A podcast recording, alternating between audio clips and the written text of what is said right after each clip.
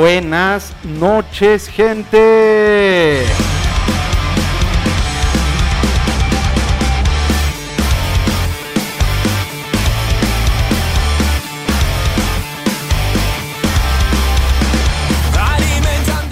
Bienvenidos al Rock de Contrabando número 27. Eh, estamos grabando un día diferente, estamos por la noche aquí en México, pero ya saben, siempre estamos transmitiendo directamente desde los compas de UTA Radio Generación Alterground, www.radiouta.com.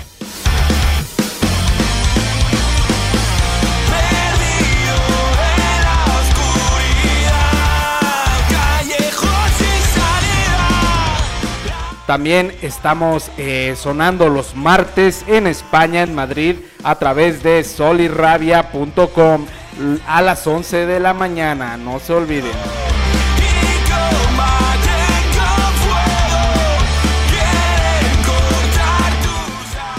Y los jueves estamos sonando en Piratita Radio Sonora México en punto de las 8.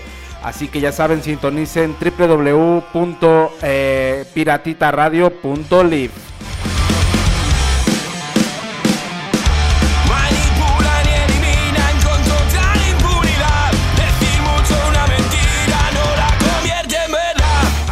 Pues programa número 27 traemos entrevista a un cabronazo en esto de los medios, en esto del rock and roll, en esto de la producción.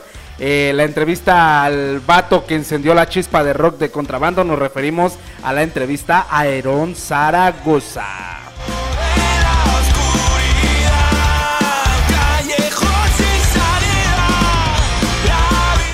Y pues como ya saben, cada semana mucho rock and roll, rock and roll del bueno, nuevo, acabado de salir. Así que el programa va a estar muy, muy chingón. Ya saben, agárrense porque rock de contrabando comienza.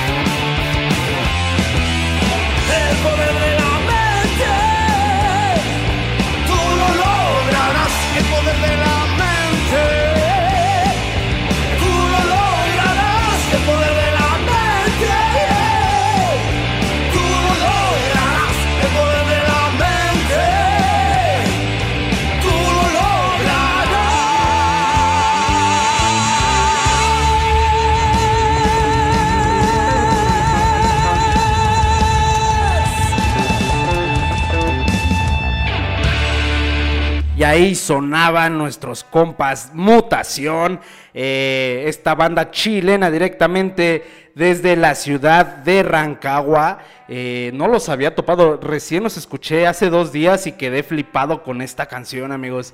Eh, pues nada, bienvenidos a Rock de Contrabando número 27. Eh, ya aquí los estoy leyendo también. Saludos al chat, a la gente que nos está viendo en directo en el Facebook Live en arroba Jesús Lenin Abad. Y pues también ya saben que me pueden encontrar en Instagram como Gs-contrabando. Y pues a este proyecto lo pueden encontrar en todas las plataformas como Rock de Contrabando, así tal cual en YouTube, en Instagram y en Facebook. Y bueno, pues en Anchor, en iVoox y en Spotify, ahí también estamos. Entonces, eh, pues vamos iniciando calientitos, mucho rock nuevo, mucha música nueva. Eh, estamos contentos de estar aquí grabando un día diferente, ya estamos aquí de noche. Pero pues nada, gracias a los compas de Uta Radio, gracias a los compas de Sol y Rabia allá en Madrid, gracias a los compas de Piratita Radio, estamos aquí dándole caña. Y pues les decía que escucharon esta canción, El Poder de la Mente, de la banda Mutación, de su disco homónimo llamado, bueno, tiene el mismo nombre Mutación, ya saben, una banda de heavy metal. Y pues nada, eh, pues seguimos dándole caña con esto. Y pues otra banda que también estaba dándole duro con la parte de los estrenos es eh, la banda que tenemos telonera, la banda que es la encargada del intro de este programa. Nos referimos a nuestros compas de Bruces. Eh, pues estos compas nos sorprendían el pasado 21 de octubre con un nuevo single de su nuevo material llamado Mentiras. Bueno, el single se llama Mentiras. El nuevo material no les voy a decir cómo se llama, porque lo tenemos en exclusiva en la entrevista que le hicimos a The Bruces hace unos, unos mesecillos. Entonces, si quieren saber cómo se llama este nuevo disco o cómo se va a llamar, eh, vayan a la página de Rock de Contrabando y ahí está la entrevista, búsquenla y pues ahí está. O vayan a Spotify y pues busquen la entrevista Rock de Contrabando de Bruces. Ahí nos revelan el nombre de este nuevo material y esto. Y la verdad es que este nuevo single está increíble, está potente, como de Bruces solamente sabe hacer su música. Y pues eh, vámonos, esto es de Bruces con su nuevo single Mentiras. Ya sabes, estás en rock de contrabando. Cámaras.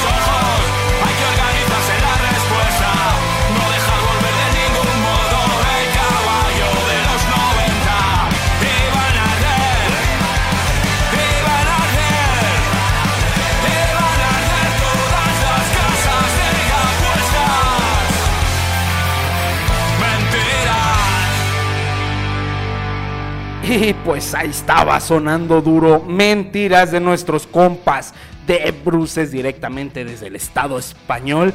Eh, les decía que estos compas eh, pues nunca decepcionan, nunca nos dejan nada que desear.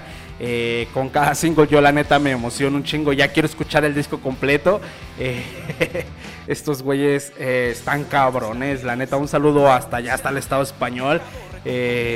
Y pues nada, aquí he erizado la piel con este nuevo single Mentiras, que está chingoncísimo. Eh, pues vámonos con más música, amigos. Les digo que puros estrenos esta semana, bandita.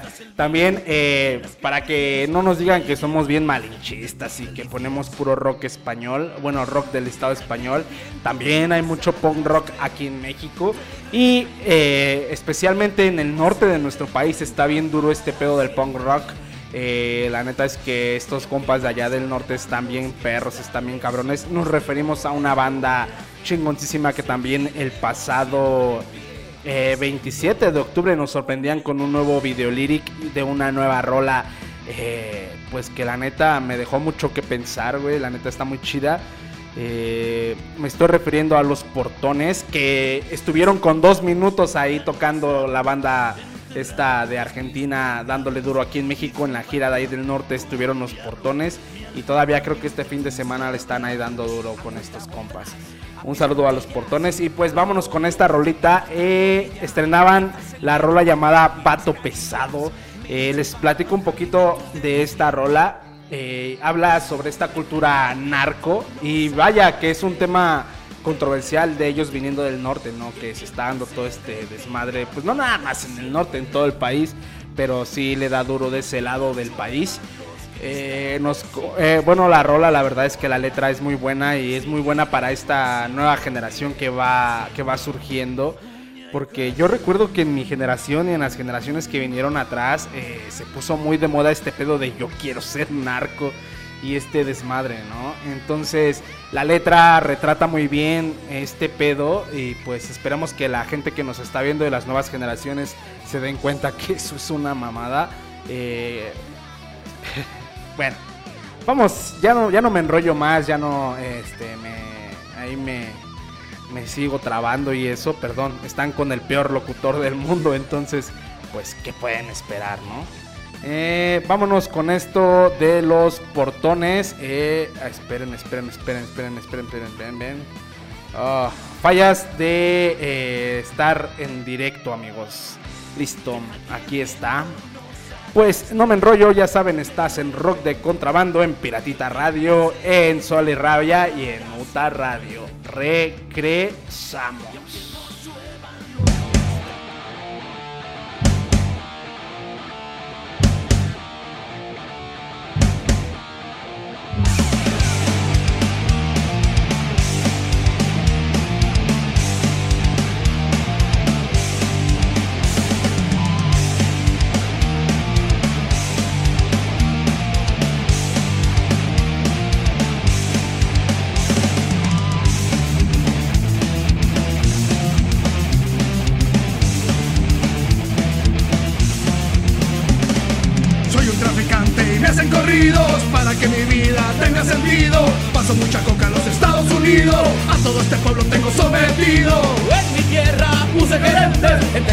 Y el expresidente. Tengo comprada a toda la gente. Al sonar mis dedos son muy obedientes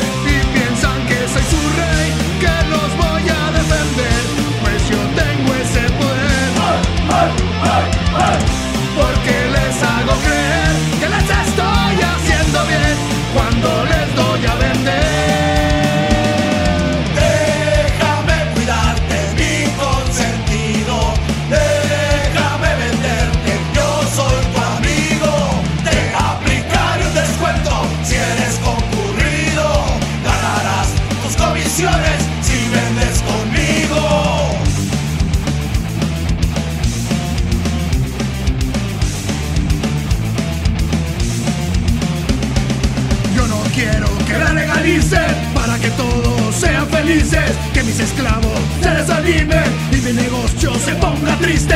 No me importa si vives o mueres Solo me importa tener mis bienes Encontrarás todo lo que quieres Mis perros y yo seremos tus héroes Y piensan que soy su rey, que los voy a defender, pues yo tengo ese poder. Porque les hago creer que les estoy haciendo bien cuando les doy a vender.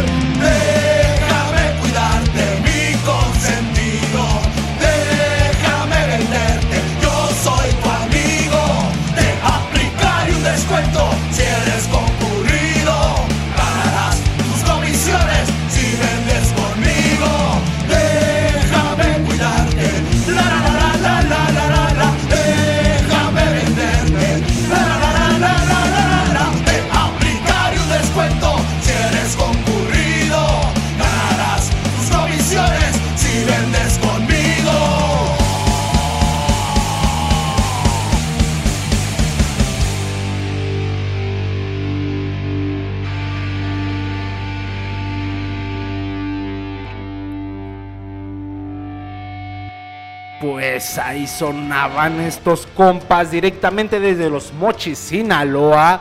eh, los portones, eh, les decía que esta canción eh, pues la estrenaron recientemente el 27 de octubre del mes pasado.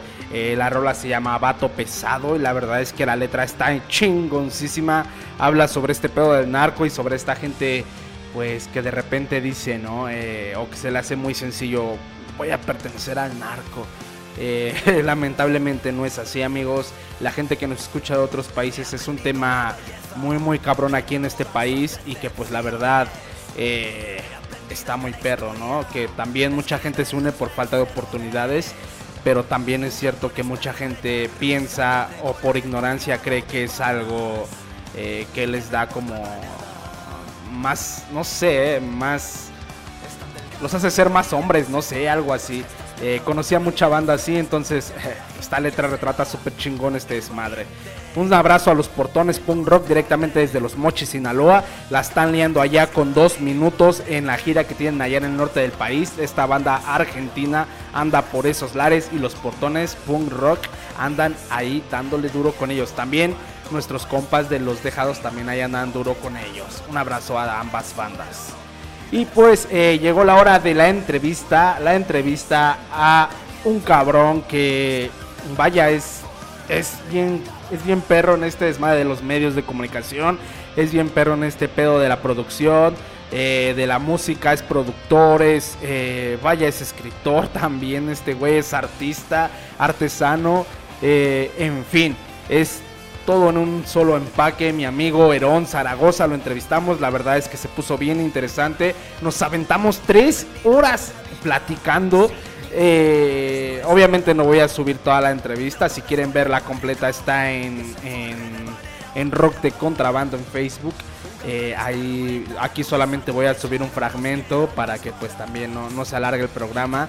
Pero sí fueron tres horas, amigos, tres horas. Es el programa que más ha durado. Hablamos de los medios, hablamos de los sueños, hablamos de este desmadre de producción, eh, en fin.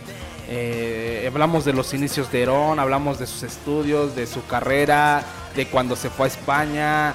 En fin, no se lo pierdan. eh, ya saben, estás en Rock de Contrabando. Vamos con la entrevista a Herón Zaragoza. Cámaras.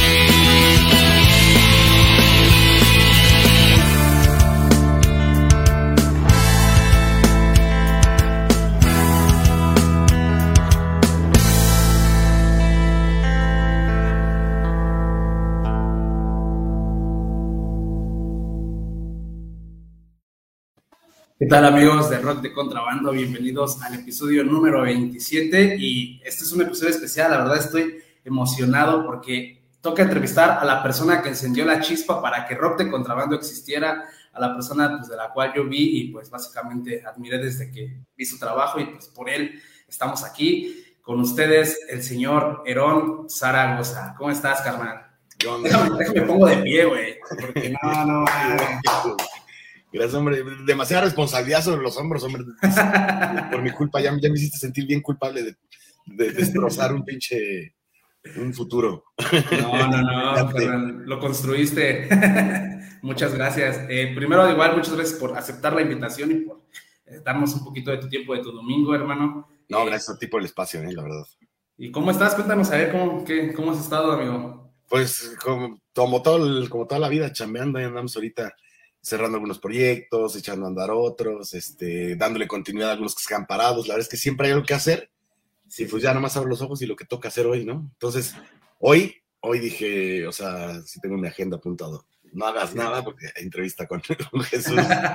Yeah, Porque luego de repente gracias. se me va la onda y luego también este, lo trato como tener así mi pizarrón, aquí está, con todo el este sí. anotado y, y pues nada, aquí este eh, también ya de relax, Dominguito también hay que llevársela Sí. calmado. No, pues, pues muchas gracias, amigo. Eh, sé que eres una persona súper ocupada, una persona súper chambeadora. Bueno, en este pedo de los medios que, y de, de la parte de comunicación, eh, pues eres una persona admirable, güey. Y justamente platicábamos un poquito ahí fuera del aire que no, bueno, no encontré ninguna entrevista tuya, güey. No sé si esta es la primera. entrevistas, güey. Y si sí, eh, es un honor, la verdad. Nunca me imaginé entrevistar a la persona que admiré bastante y que fuera yo casi el primero en entrevistarlo, ¿no? Sí, pues luego una vez nos toca, nos toca más bien muchas veces estar del otro lado del, del- del micrófono y de, Sí. ¿no? Y, y más bien como que en, en este asunto de los medios nos, nos toca a nosotros siempre preguntar, ¿no? Y, y demás. Y luego ya, estas conversaciones, estas conversaciones luego suelen pasar mucho, pero no en cámara, sino que nos vemos, oye, esto, ¿cómo, Sí. sí, o cómo ves y por, por este lado, o cómo se te ocurre esta onda, vamos a hacer esto. Entonces, muchas de esas cosas, ¿no? Como la vez que nos conocimos, pues pasan ahí donde no hay Sí. una cámara, ¿no? Pero, es. este, y sí, pues sí, está, está chido, ¿no? De lo, lo chido de tu espacio, pues eso es que lo abres, ¿no? A todo el panorama, no nada más a, a a los músicos, que evidentemente lo- ambos hemos estado como muy metidos en la cuestión de, Sí. incluso hemos compartido por ahí algún, este, alguna entrevistilla por ahí, un talento, aprovechándonos un poco del espacio uno del otro para echarnos la mano. Y bueno, pues generalmente pocas veces tenemos más bien chance de esto, de charlar entre colegas, Sí. ¿no? Y este, o, o de charlar, pero que con una cámara enfrente, ¿no? Exacto, con público, ¿no? Sí, exactamente. Exacto. Bien, eh, pues me gustaría empezar un poquito, Aaron. eh, tengo un poco de curiosidad, ¿no? Sobre, sobre tu infancia, güey, sobre cómo, cómo fuiste de pequeño, cómo nace este amor, primero por la música y pues también por la parte audiovisual, ¿no? ¿Cómo es que, pues, cómo era, cómo era tu infancia, güey? Pues la verdad es que de la parte audiovisual yo creo que fue una consecuencia, ¿no? Como que la Ajá. música me llevó a lo, a lo audiovisual y también eh, en la época en la que yo era niño, que ya, ya tiene bastantes ayeres, pues es en los 80. Entonces, en los Ajá. 80 pues no había YouTube ni nada y los videos musicales lo eran como todo para definir la- los lanzamientos. Yo me acuerdo quizá mi niñez en muchas facetas, muchas partes, la recuerdo de mil maneras, ¿no? Eh, fue un niño que, pues, que, que jugó mucho, ¿no? Pero que también eh, parte de la adolescencia la viví solo, porque pues iba yo en la tarde, entonces mi casa estaba solo y desde ahí como que tuve el, hábito, el hábito de, de vivir solo y estar como, respetar como mucho mi espacio para hacer mis cosas. Y me acuerdo que en esos tiempos para eh, que pasaba yo solo, pues eh, había programas de videoclips, que era lo que había para ver videos. Sí. Entonces, eh, ahí es donde descubrí las primeras bandas de rock sin saber que era rock ni nada, simplemente pues me gustaban y ya, ¿no? No tenía como un, un parámetro. Y recuerdo que, pues, en mi, o sea, en mi familia no, no hay músicos así de, de, de la generación de mi papá, ¿no? Ajá. Ya de mi generación sí hay varios, incluso en el rock hay varios, está Xochihua, por ejemplo, el, mío. Y, y ya varios primos nos, nos vimos ahí como, como de repente ya haciendo música, pero normalmente crecimos sin, sin el ejemplo tan directo de, de- de los papás o que alguien viniera de músicos. Pues cuando no vienes de una familia de músicos, pues, viven, viven las familias con el, el estigma de que músico te vas a morir de hambre, ¿no? Y sí, pero te puedes morir de hambre de muchas cosas. También eh, hay varias formas de... de- de- de- es, es un poco metafórico, no quiero sonar tan romanticista, pero también se puede uno morir de tristeza en la vida, ¿sabes? Sí. Creo que la música te aleja de todo eso. Entonces, al no venir de familia de músicos, pues no hubiera quien me dijera que, era la música. Entonces yo le intentaba descubrir en instrumentos de juguete, por ejemplo, ¿no? Un pianosaurio, me acuerdo que tenía un pianosaurio.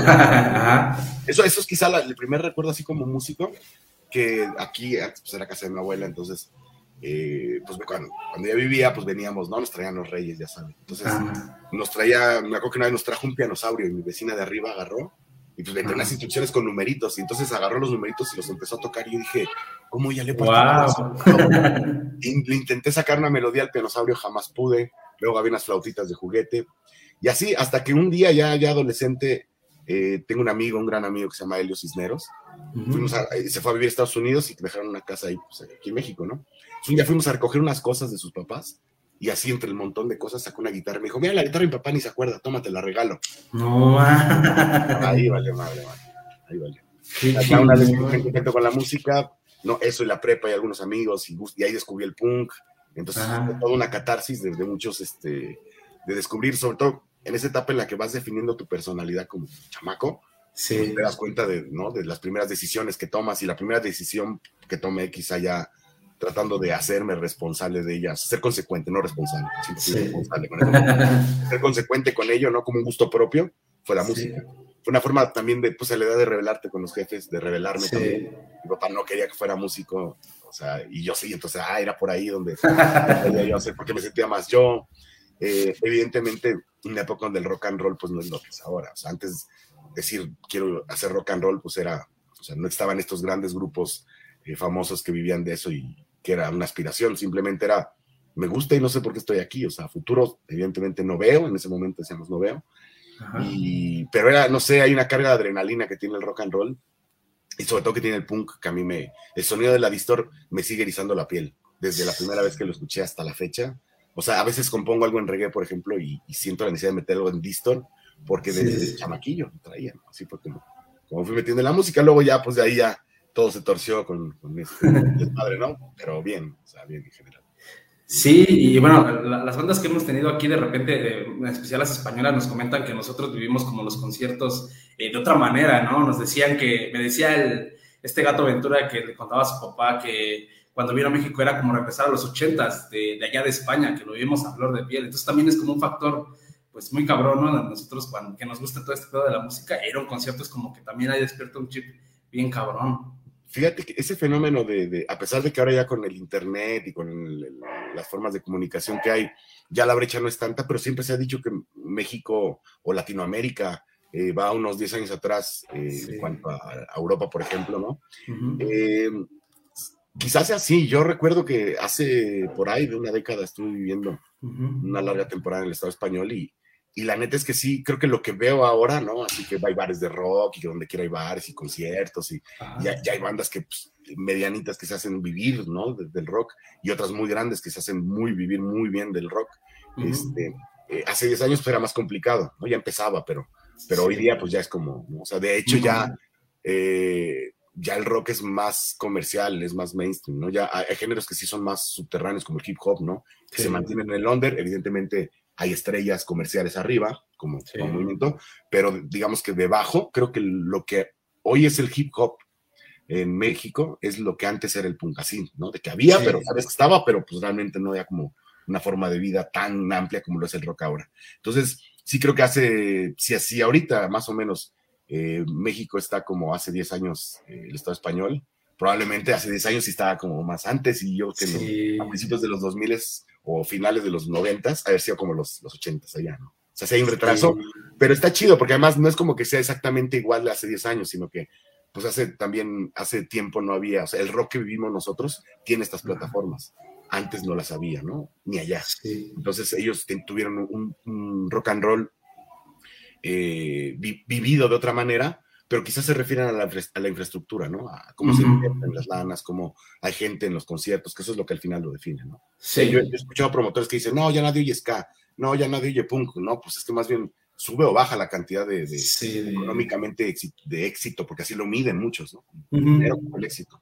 Pero gente sigue habiendo, la gente no deja de ir rock para ir a otra cosa.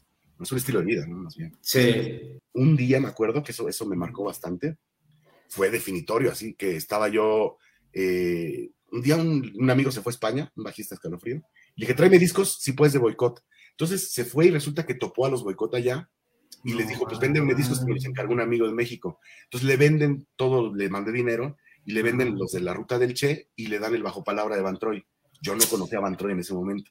Ajá. Habíamos incluso to- tocado con ellos, pero ni por aquí me pasaba, no hilaba, ¿no? Entonces me da el disco, lo pongo y me acuerdo que escucho un buen recuerdo. Ajá. Y luego dije, mexicanos estos güeyes. Entonces a mí me sonaba una banda española, tal. Sí. Después pasaron unos meses y estaba yo en el, Chopo y veo a un güey con el tatuaje de Van Troy aquí. Y dije, o este güey es muy fan o toca en Van Troy. Entonces de repente le digo, oye, ¿tú tocas en Van Troy? Y me dijo, sí. y era Gerardo, Gerardo Era Bacari. Gerardo, sí, sí, sí. estaban de gira aquí en México. Y ya nos empezamos, Gerardo siempre fue muy empático, pues nos empezamos a llevar, luego nos empezamos a llevar bien pesado.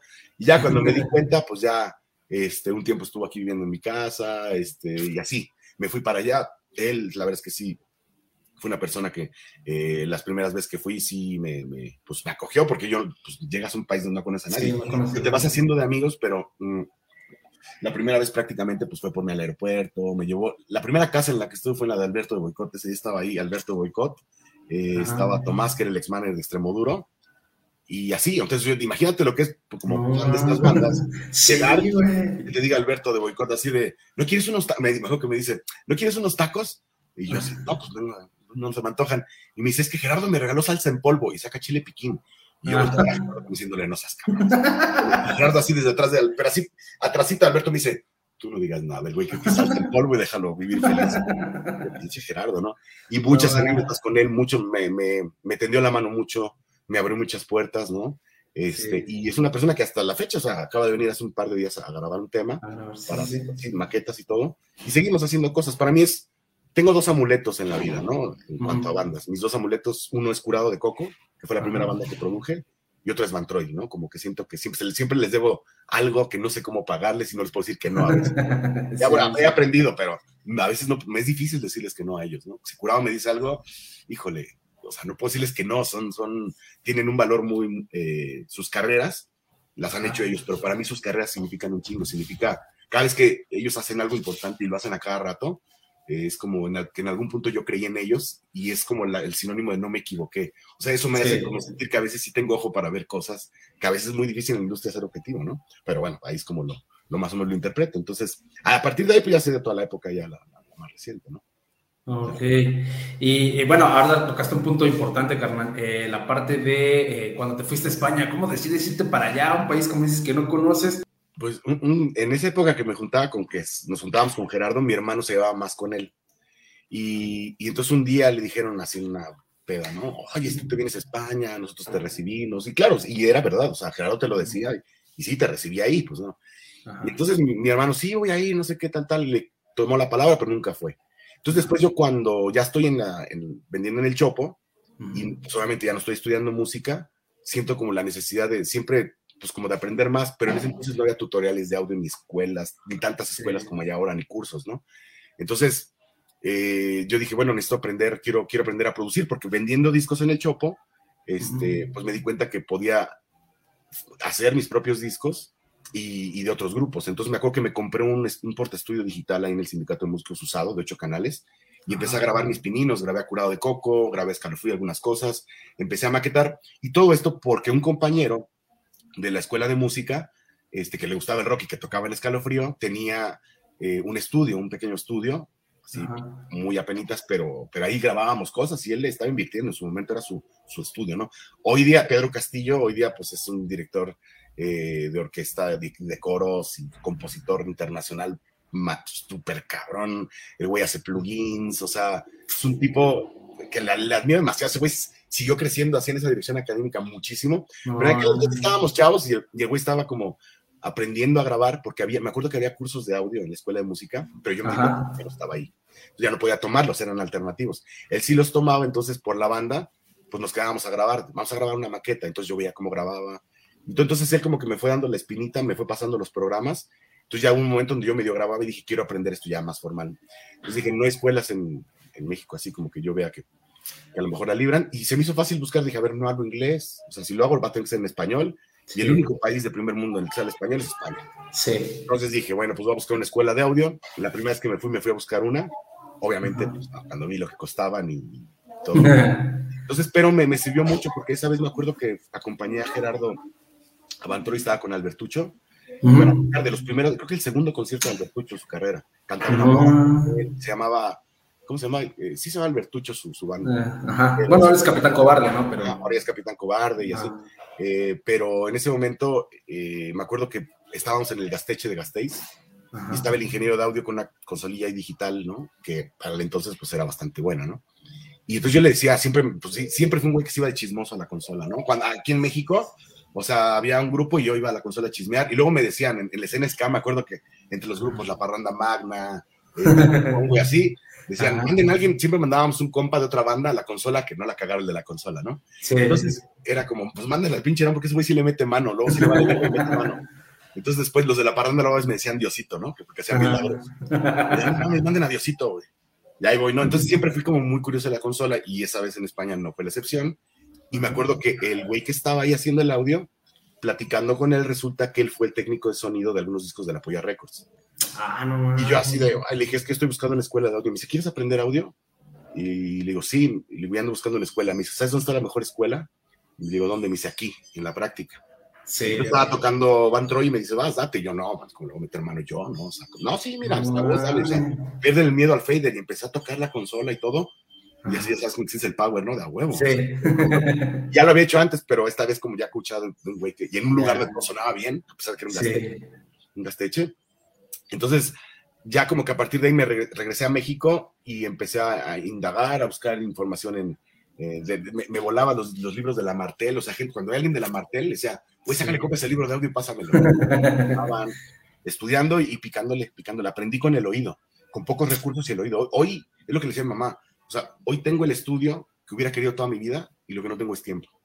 Pero el estudio tiene todo, tiene ya, o sea, graba- ahora que grabamos con Gerardo, o sea, él está todo ya hecho. Es el estudio de mis sueños, pero no Ajá. tengo el tiempo, ¿no? Entonces, digo, ya me he querido como trabajar un poco por invertir en tener tiempo, Ajá. grabar cosas, ir grabando cosas. Pero sí, fue, fue a partir de ahí como que en España ya después regresé y ya las Ujú. condiciones fueron muy diferentes. Aprendí a con- hacer conexiones a través de Reason, un programa, y luego me ofrecieron trabajo, bueno, busqué patro- eh, poder hacer el documental de Van Troy, entonces intercambié por boletos de avión mis discos de escalo.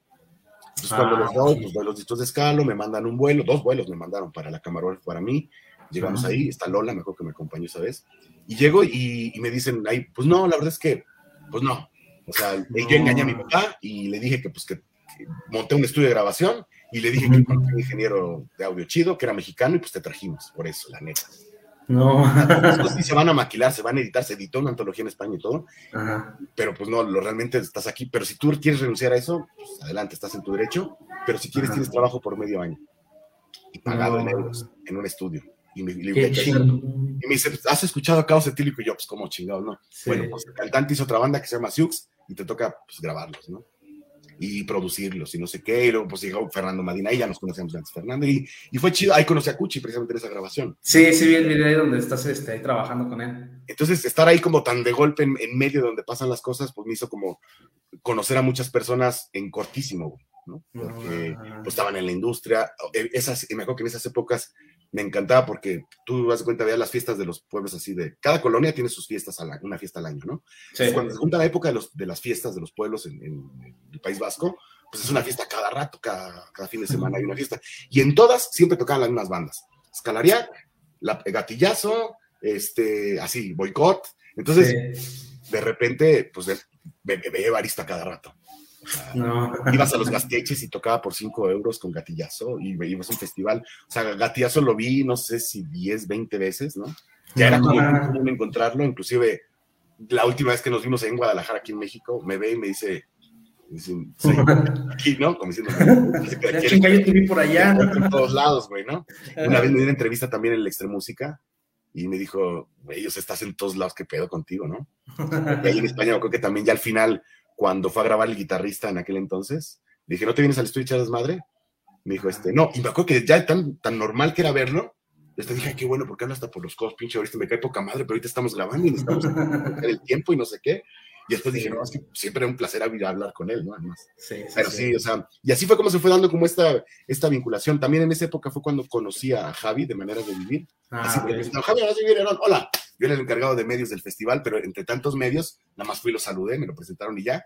Sí, Tiempo después hicimos una relación muy estrecha por la página Maneras de Vivir. sí. ¿no? Eso también fue muy cagado porque me acuerdo que yo quería entrar gratis a un concierto escape, ¿no? Ajá. pero no sabía cómo pedir, o sea, sabía en qué hotel estaban, me conocía más o menos bien a este, a, a Luis, digo, perdón. Pero tú estando aquí en México o allá. Julio. Sí, ya estando aquí en México. Ah, ok. Ya habíamos grabado allá, entonces Julio, me acuerdo que llega y, y yo pues lo veía, o sea, nos topábamos y eso, ¿no? Ajá. Pero yo no, no tenía como la, no me atrevía a pedir, oye, dame unas entradas, ¿no? Entonces como que sentía que tenía que llegar con un pretexto más justificado, ¿no? Entonces me acuerdo que Sí. Mm. yo con una Handycam, así, pinche Handycam de esta Sony, y Ajá. le digo, este, oye, es que vengo porque voy a grabar un reportaje para Maneras de Vivir TV. Y estas Maneras de Vivir TV no empezó Alberto de Boicot. Y después yo- Ay, entonces en el Extremúsica me decía Alberto, tú graba todo lo de en vivo y yo grabo las entrevistas y hacemos un reportaje chido para Maneras de Vivir. Yo, va. Pero Ah. entonces yo aquí conocí a Maneras de Vivir a Alberto y dije, si le preguntan, le van a preguntar a Alberto. sí, un medio de escape. Ah, caray, no me dijeron nada. Y le marca a Javi, ¿no? Javi, eh, pues aquí hay un mexicano que dice que, que lo mandaste tú. ¿Quién es? ¿Cómo se llama? Dice, Herón. Dice, pues no, no sé quién es, pero si va de mi parte, pues déjalo pasar. Entonces, me da acreditaciones de, de pues, unos boletos así para entrar. sí, Digo, pero es que no me van a dejar meter la cámara con esto. O sea, me la van a quitar en la entrada. Necesito entrar. Pues, sí, como acreditación. Y me dice, no, es lo más que puedo hacer. Y en eso llega Pulpul. Ajá. Y ya habíamos estado cotorreando y dice, ¿qué pasó? Y le digo, no, es que mira, ya le explico, según yo, ya agarra, ya en mi papel de vengo a hacer un reportaje, qué mamadas son estas, pero Sí, sí, sí. de hace, hace 30 minutos no tenía ni idea cómo le iba a hacer. O sea, pero no llevabas tampoco identificación nada, no sé, un No. flyer o así. Llevaba una handicam en la mano, así. No. Agarra, le dice, le dice este, eh, el pulpo la- al manager, dale, dale este, unas acreditaciones de, de staff. Dice, ya no hay de staff. Y le dice, pues entonces dale unas de músico. Y dice, es que si les doy una de músico se va a poder subir a todos lados. Dice, ¿qué tiene? Entonces me dan pulseras de músico y yo así, No, me meto, y de repente yo bien tímido, pues hace un montón de gente, Sí. y yo así grabando desde atrás, como no queriendo llamar la atención, me agarra de los hombros el manager y me para atrás así a, a un metro de pulpul, y Ajá. pulpul cantando hacia todo el forzol, y yo con mi camarita así en la mano, ¿no? Sí, Y me acuerdo que iba con dos amigos y fue así de cámara, cá- métanse y que saquen fotos, ¿no? sí. Y estaban sacando fotos y todo, entonces me acuerdo que ese día se me quedó bien el chavarro, que otros güey así como de, ese pendejo. ¿Quién ¿qué es hace?". ese güey? Y digo, total, que ya me meto así, hago la entrevista, resulta que es el único medio que le dan una entrevista porque traía Brad Salete y me podía meter al camerino, Ah, ya la entrevista a Pipi y, y Josemi. Entonces llego a mi casa bien emocionado y así de, no mames, ¿qué hice, güey? Pasó todo y lo empiezo a editar y se lo mando a Javi y le digo, oye, gracias, perdón, no tuve tiempo de avisarte, pero me acuerdo Sí. que Alberto me dijo que maneras de vivirte y me dijo, sí, pues es que ya no, ya no, ya no estamos haciendo contenidos, pero pues a ver, mándamelo. Se lo mando y me Ajá. acuerdo que me dice así, güey, está poca madre, güey, cuando vaya un grupo español, cúbrelo Ah, y güey, este, no te puedo pagar mucho, pero te pago, me parece que eran 100 euros por nota, ¿no? Ajá. Y así, o sea, me pagan por ir a oír músicas, No. o sea, de oír bandas de rock español, güey. Qué No, chingón. entonces venía una banda y ya me decía, Javi, Mago de Oz. Ah, sí. Ahí está, ahí está el teléfono del chido. Ya hablaba, ¿qué onda? Vengo. Y entonces ya así llegaba al punto donde, inclusive, Marea fue la única entrevista que dio en toda Latinoamérica. Sí. ¿no? O sea, y, y, eh, con el caso de ilegales, por ejemplo, cuando vieron los ilegales una vez ahí, me dice, habla el, de prensa, ¿no? Este Sergio Islas, que es un... Ah, checo. Prensa, ¿no? Ajá. El Checo Islas me llama y me dice, oye, güey, ¿en qué andas, güey? Y yo, ¿por qué, güey? Me dice, pues es que, güey, acaba de cancelarme toda la rueda de prensa el güey de ilegales. Y me dijo que al único que quiere ver es a ti y que te ven en el concierto. No, no. Yo, no pensaba cubrir ilegales, pues dije, pues, pues, los ilegales, ya, Sí. ya no digas ir gratis, que te está invitando el cantante. Entonces, Sí, llego y me recibe en el camerino, que era una casa que estaba al lado del lugar, en esa, un lugar grande para conciertos. Habían hecho un camerino, pero era una casa. Ajá. Y así me ponen una cerveza, que te pongo, y el que lo estaba haciendo era Jorge de Los Ilegales, el cantante. No, Y me una entrevista y yo así de, y me dice, y yo después dije, oye, pero a todo esto, ¿por qué me, me dijo, güey, es que todas las bandas en el Estado español en algún punto saben que si vienen a México, el único que los va a cubrir para mandar una nota para allá, donde allá después van a ver lo que hicimos aquí, pues eres tú, allá has estado en todo. Con no. Y yo así de, y después, obviamente, después a veces he querido hacer entrevistas, por ejemplo, el caso de los, los porretas, creo que fue, no, con quién fue. Eh, Sí, cuando en, por- en porretas, con porretas. Sí, o sea, fue así, me habló el perro verde y me dijo, oye, güey, los porretas dicen que si le caes y yo ya no andaba. porretas y fue despistados también. De despistados ya no fui, me quedé con muchas ganas. Sí. Yo, ¿sabes dónde conocí a los despistados? En el estudio cuando estaban grabando el primer disco. No, Me invitaron a grabar a Gerardo, estaban grabando su Ajá. primer disco. mm, y entonces acompaño a Gerardo a grabar y ahí estaba los despistados y ahí tocaba en ese entonces la batería el Anono, que después fue baterista de Mm. Burger King. Y de los Ah, ya. Sí. El Anono ahí estaba, era el baterista de los despistados. Entonces me que me lo presentan y terminamos en casa del Anono, poniéndonos hasta el pito, Gerardo y yo, así No. mal. Y de ahí tuve una relación tan estrecha con Anono que hoy día, cuando él viene a México, se queda en mi casa. Cuando yo voy a, a España, me quedo en su casa. Y es bien chido porque llego, llego a España y directamente Anono dice, ¿dónde nos vemos? Tú dime dónde andas, en qué andas, cuál es tu plan. En cuanto nos vemos, lo primero que hace Anono es que me da la llave de su casa y me dice, toma, güey, pero te quedas No, en la calle". mames. Y él cuando llega igual, es más, ni, bueno, ahorita porque cambiaron la chapa por del sismo, pero él Sí. tiene mi casa.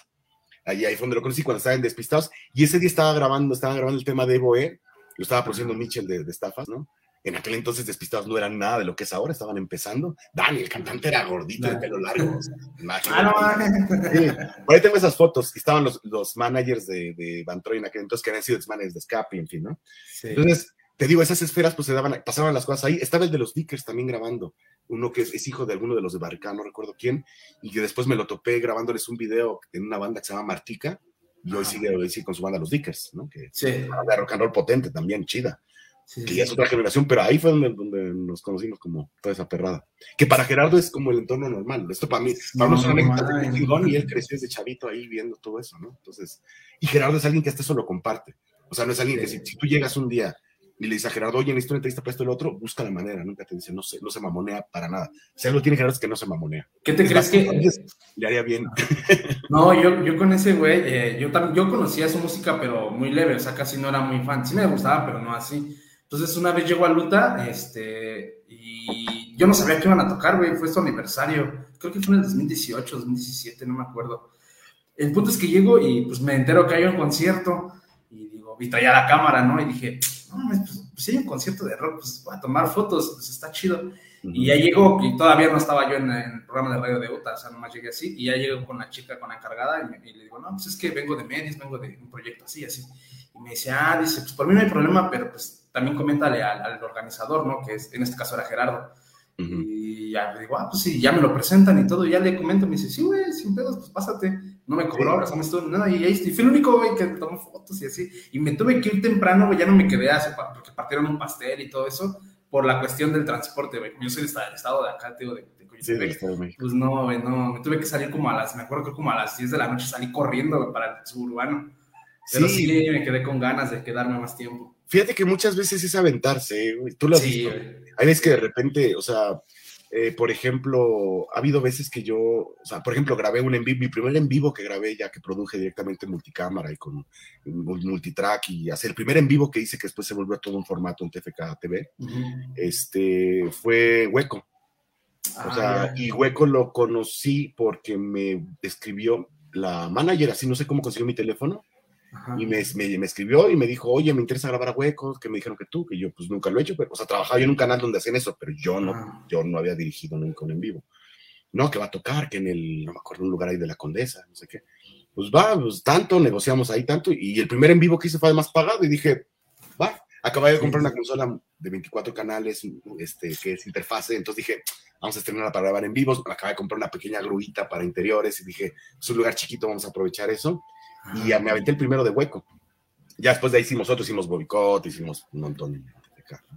Pero fue mi primero, me acuerdo, y fue como de estos contactos, o sea, al final eh, uno pensaría que es como que, a veces lo que uno hace, como que piensa uno que pues no genera eco, ¿no?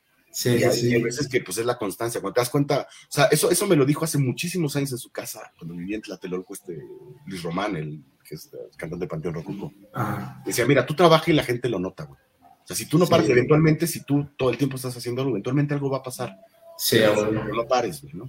O sea, y sí, creo que sí hay cosas que yo dejé de hacer en mi vida que tal vez hubiera seguido, hubiera tenido una posición diferente. O sea, yo dejé el ska muchos años, de escalofrío, dejé una brecha y luego hice escalo, pero escalo es prácticamente no tocar, es como, fue como un proyecto Sí. de, ah, con que los, los promotores son bien mamones, pues Sí. ahora hacer una banda bien mamona que no quiere tocar, ¿no? Ah, huevo. Quiere tocar, güey, ¿no? Y la última vez que hicimos las fechas de escalo, pues eh, tuvimos todo el apoyo de Deals, por ejemplo, pero ya esta onda de, de promotores mamones, pues Deals es lo más accesible con Sí. somos compas. Entonces dije, güey, voy a tocar. Y me dijo, ¿a ¿quieres entrar en toquines? Va. Y cuando me di cuenta, ya estábamos tocando en un festival con Mago de Oz, con Caligaris, con No. con Asesino. con- Y yo decía, o sea, sí está bien entrar a los escenarios, pero pues algo más relax, ¿no? Entonces, Sí. esa gira la que más disfruté. El mejor concierto que, tuvimos, así que, que yo disfruté mucho, fue el de la Alicia, ¿no?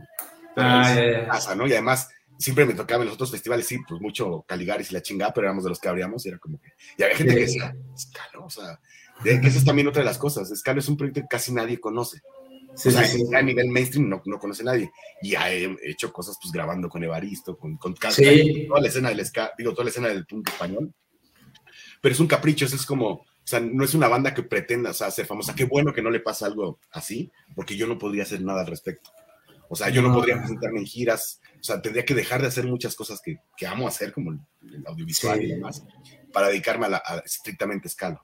Entonces, realmente escalo me, me, me llena en la parte del estudio, hacer canciones y dejarlas ahí, ¿no? Como que, que se cocinen con el tiempo. Hay unas que han funcionado que yo pensaba que eran como de relleno y hay otras que le he metido mucho y no sucede nada. Ahorita estoy preparando el nuevo disco, llevo ya, este, el- el- lo llevo preparando desde hace unos tres años, pero no he podido continuarlo. Entonces, había compuesto 15 temas, lo escuché apenas hace dos meses, le di una escuchada a todo y dije, dos temas se rescatan, los demás a la chingada.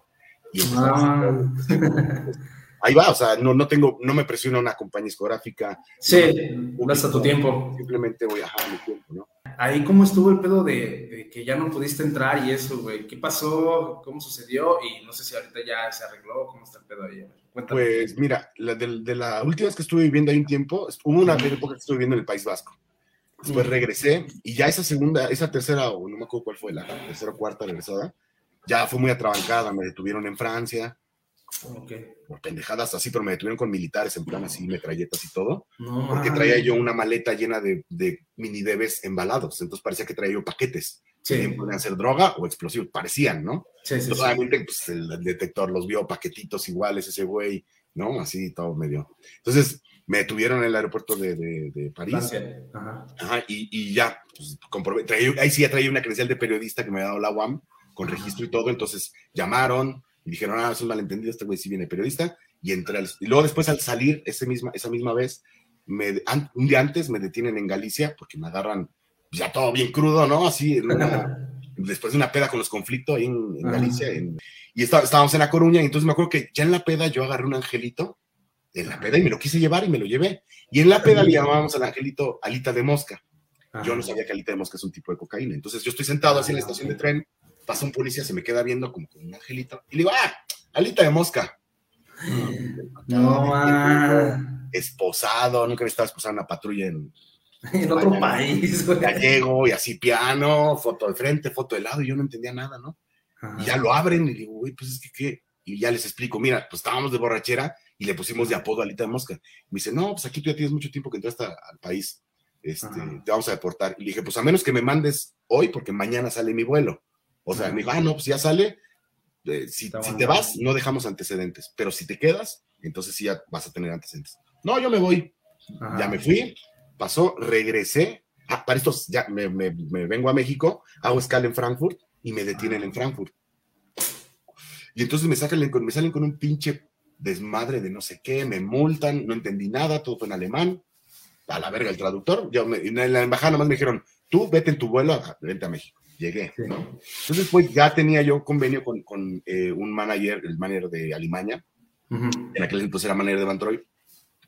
Este, y, y me- de, asal- de asalto sonoro, me acuerdo. Yo le hacía videos a, a algunas bandas y le decía, güey, consígueme tu videos y pues vamos ahí viendo cómo hacemos un convenio que nos convenga a los dos. El, el cuate confiaba mucho en mi trabajo y me apoyaba mucho yo estando allá, me conseguía videos y era, o sea, se enrollaba mucho con, con- conmigo, ¿no? Eh, y por mero así, pues, mero compadra- compañerismo, así de, güey, te voy a echar la mano porque pues chido, ¿no? O sea, Sí. eh, entonces ya habíamos hecho como, ya habíamos hecho una gira de este, de, de, de videoclips, ¿no? Sí, sí. Y al mismo tiempo había hablado con Escape y dijeron, bueno, si ya estás aquí, pues abrimos la gira en Europa. "Va". Entonces ya voy a presentar el que harías tú, llego a España y toma, me detienen en la, en la. No, Y me dicen, no, no puedes pasar, llego, resulta que pues me pasan con un juez y me dicen, Ajá. me dan una hojita, ¿no? Y me ponen ahí, unas taches de por qué no puedo entrar. Y en esas viene SIS, así, S y S, ¿no? Y Ah. pregunto, ¿qué es esto? Y me dicen, ese sistema de información Schengen, este, y tienes un, estás, tienes un veto en Europa, no puedes entrar. Le dije, ¿pero qué hice? O sea, a ver, lo de París, pues fue una mamada, se aclaró. Lo de Alemania, pues nunca entendí, pero tampoco hice nada malo, estuve ahí unas horas nada más. Lo de Galicia se aclaró, le dije, o sea, ¿cuál es el problema? ¿Dónde- ¿De dónde está el registro? Y me dicen, del País Vasco. Y yo, ¿qué hice en el País Vasco? Yo no hice nada. Me dice, ¿con quién te juntabas? Dije, pues con vascos. Me dijo, ¿con quién? Le dije, bueno, español, vascos, o sea, gente de ahí. Hasta le dije de broma al juez, yo también jugándole ya al pinche pendejo. Pues de Ajá. Vascolandia, vascos, güey. Entonces y ya me dice, este, no, pues es que, pues, no, no tengo aquí la información porque no la puedo tener, pero si estás en el CIS, o eres hooligan, o eres narcotraficante, o eres terrorista.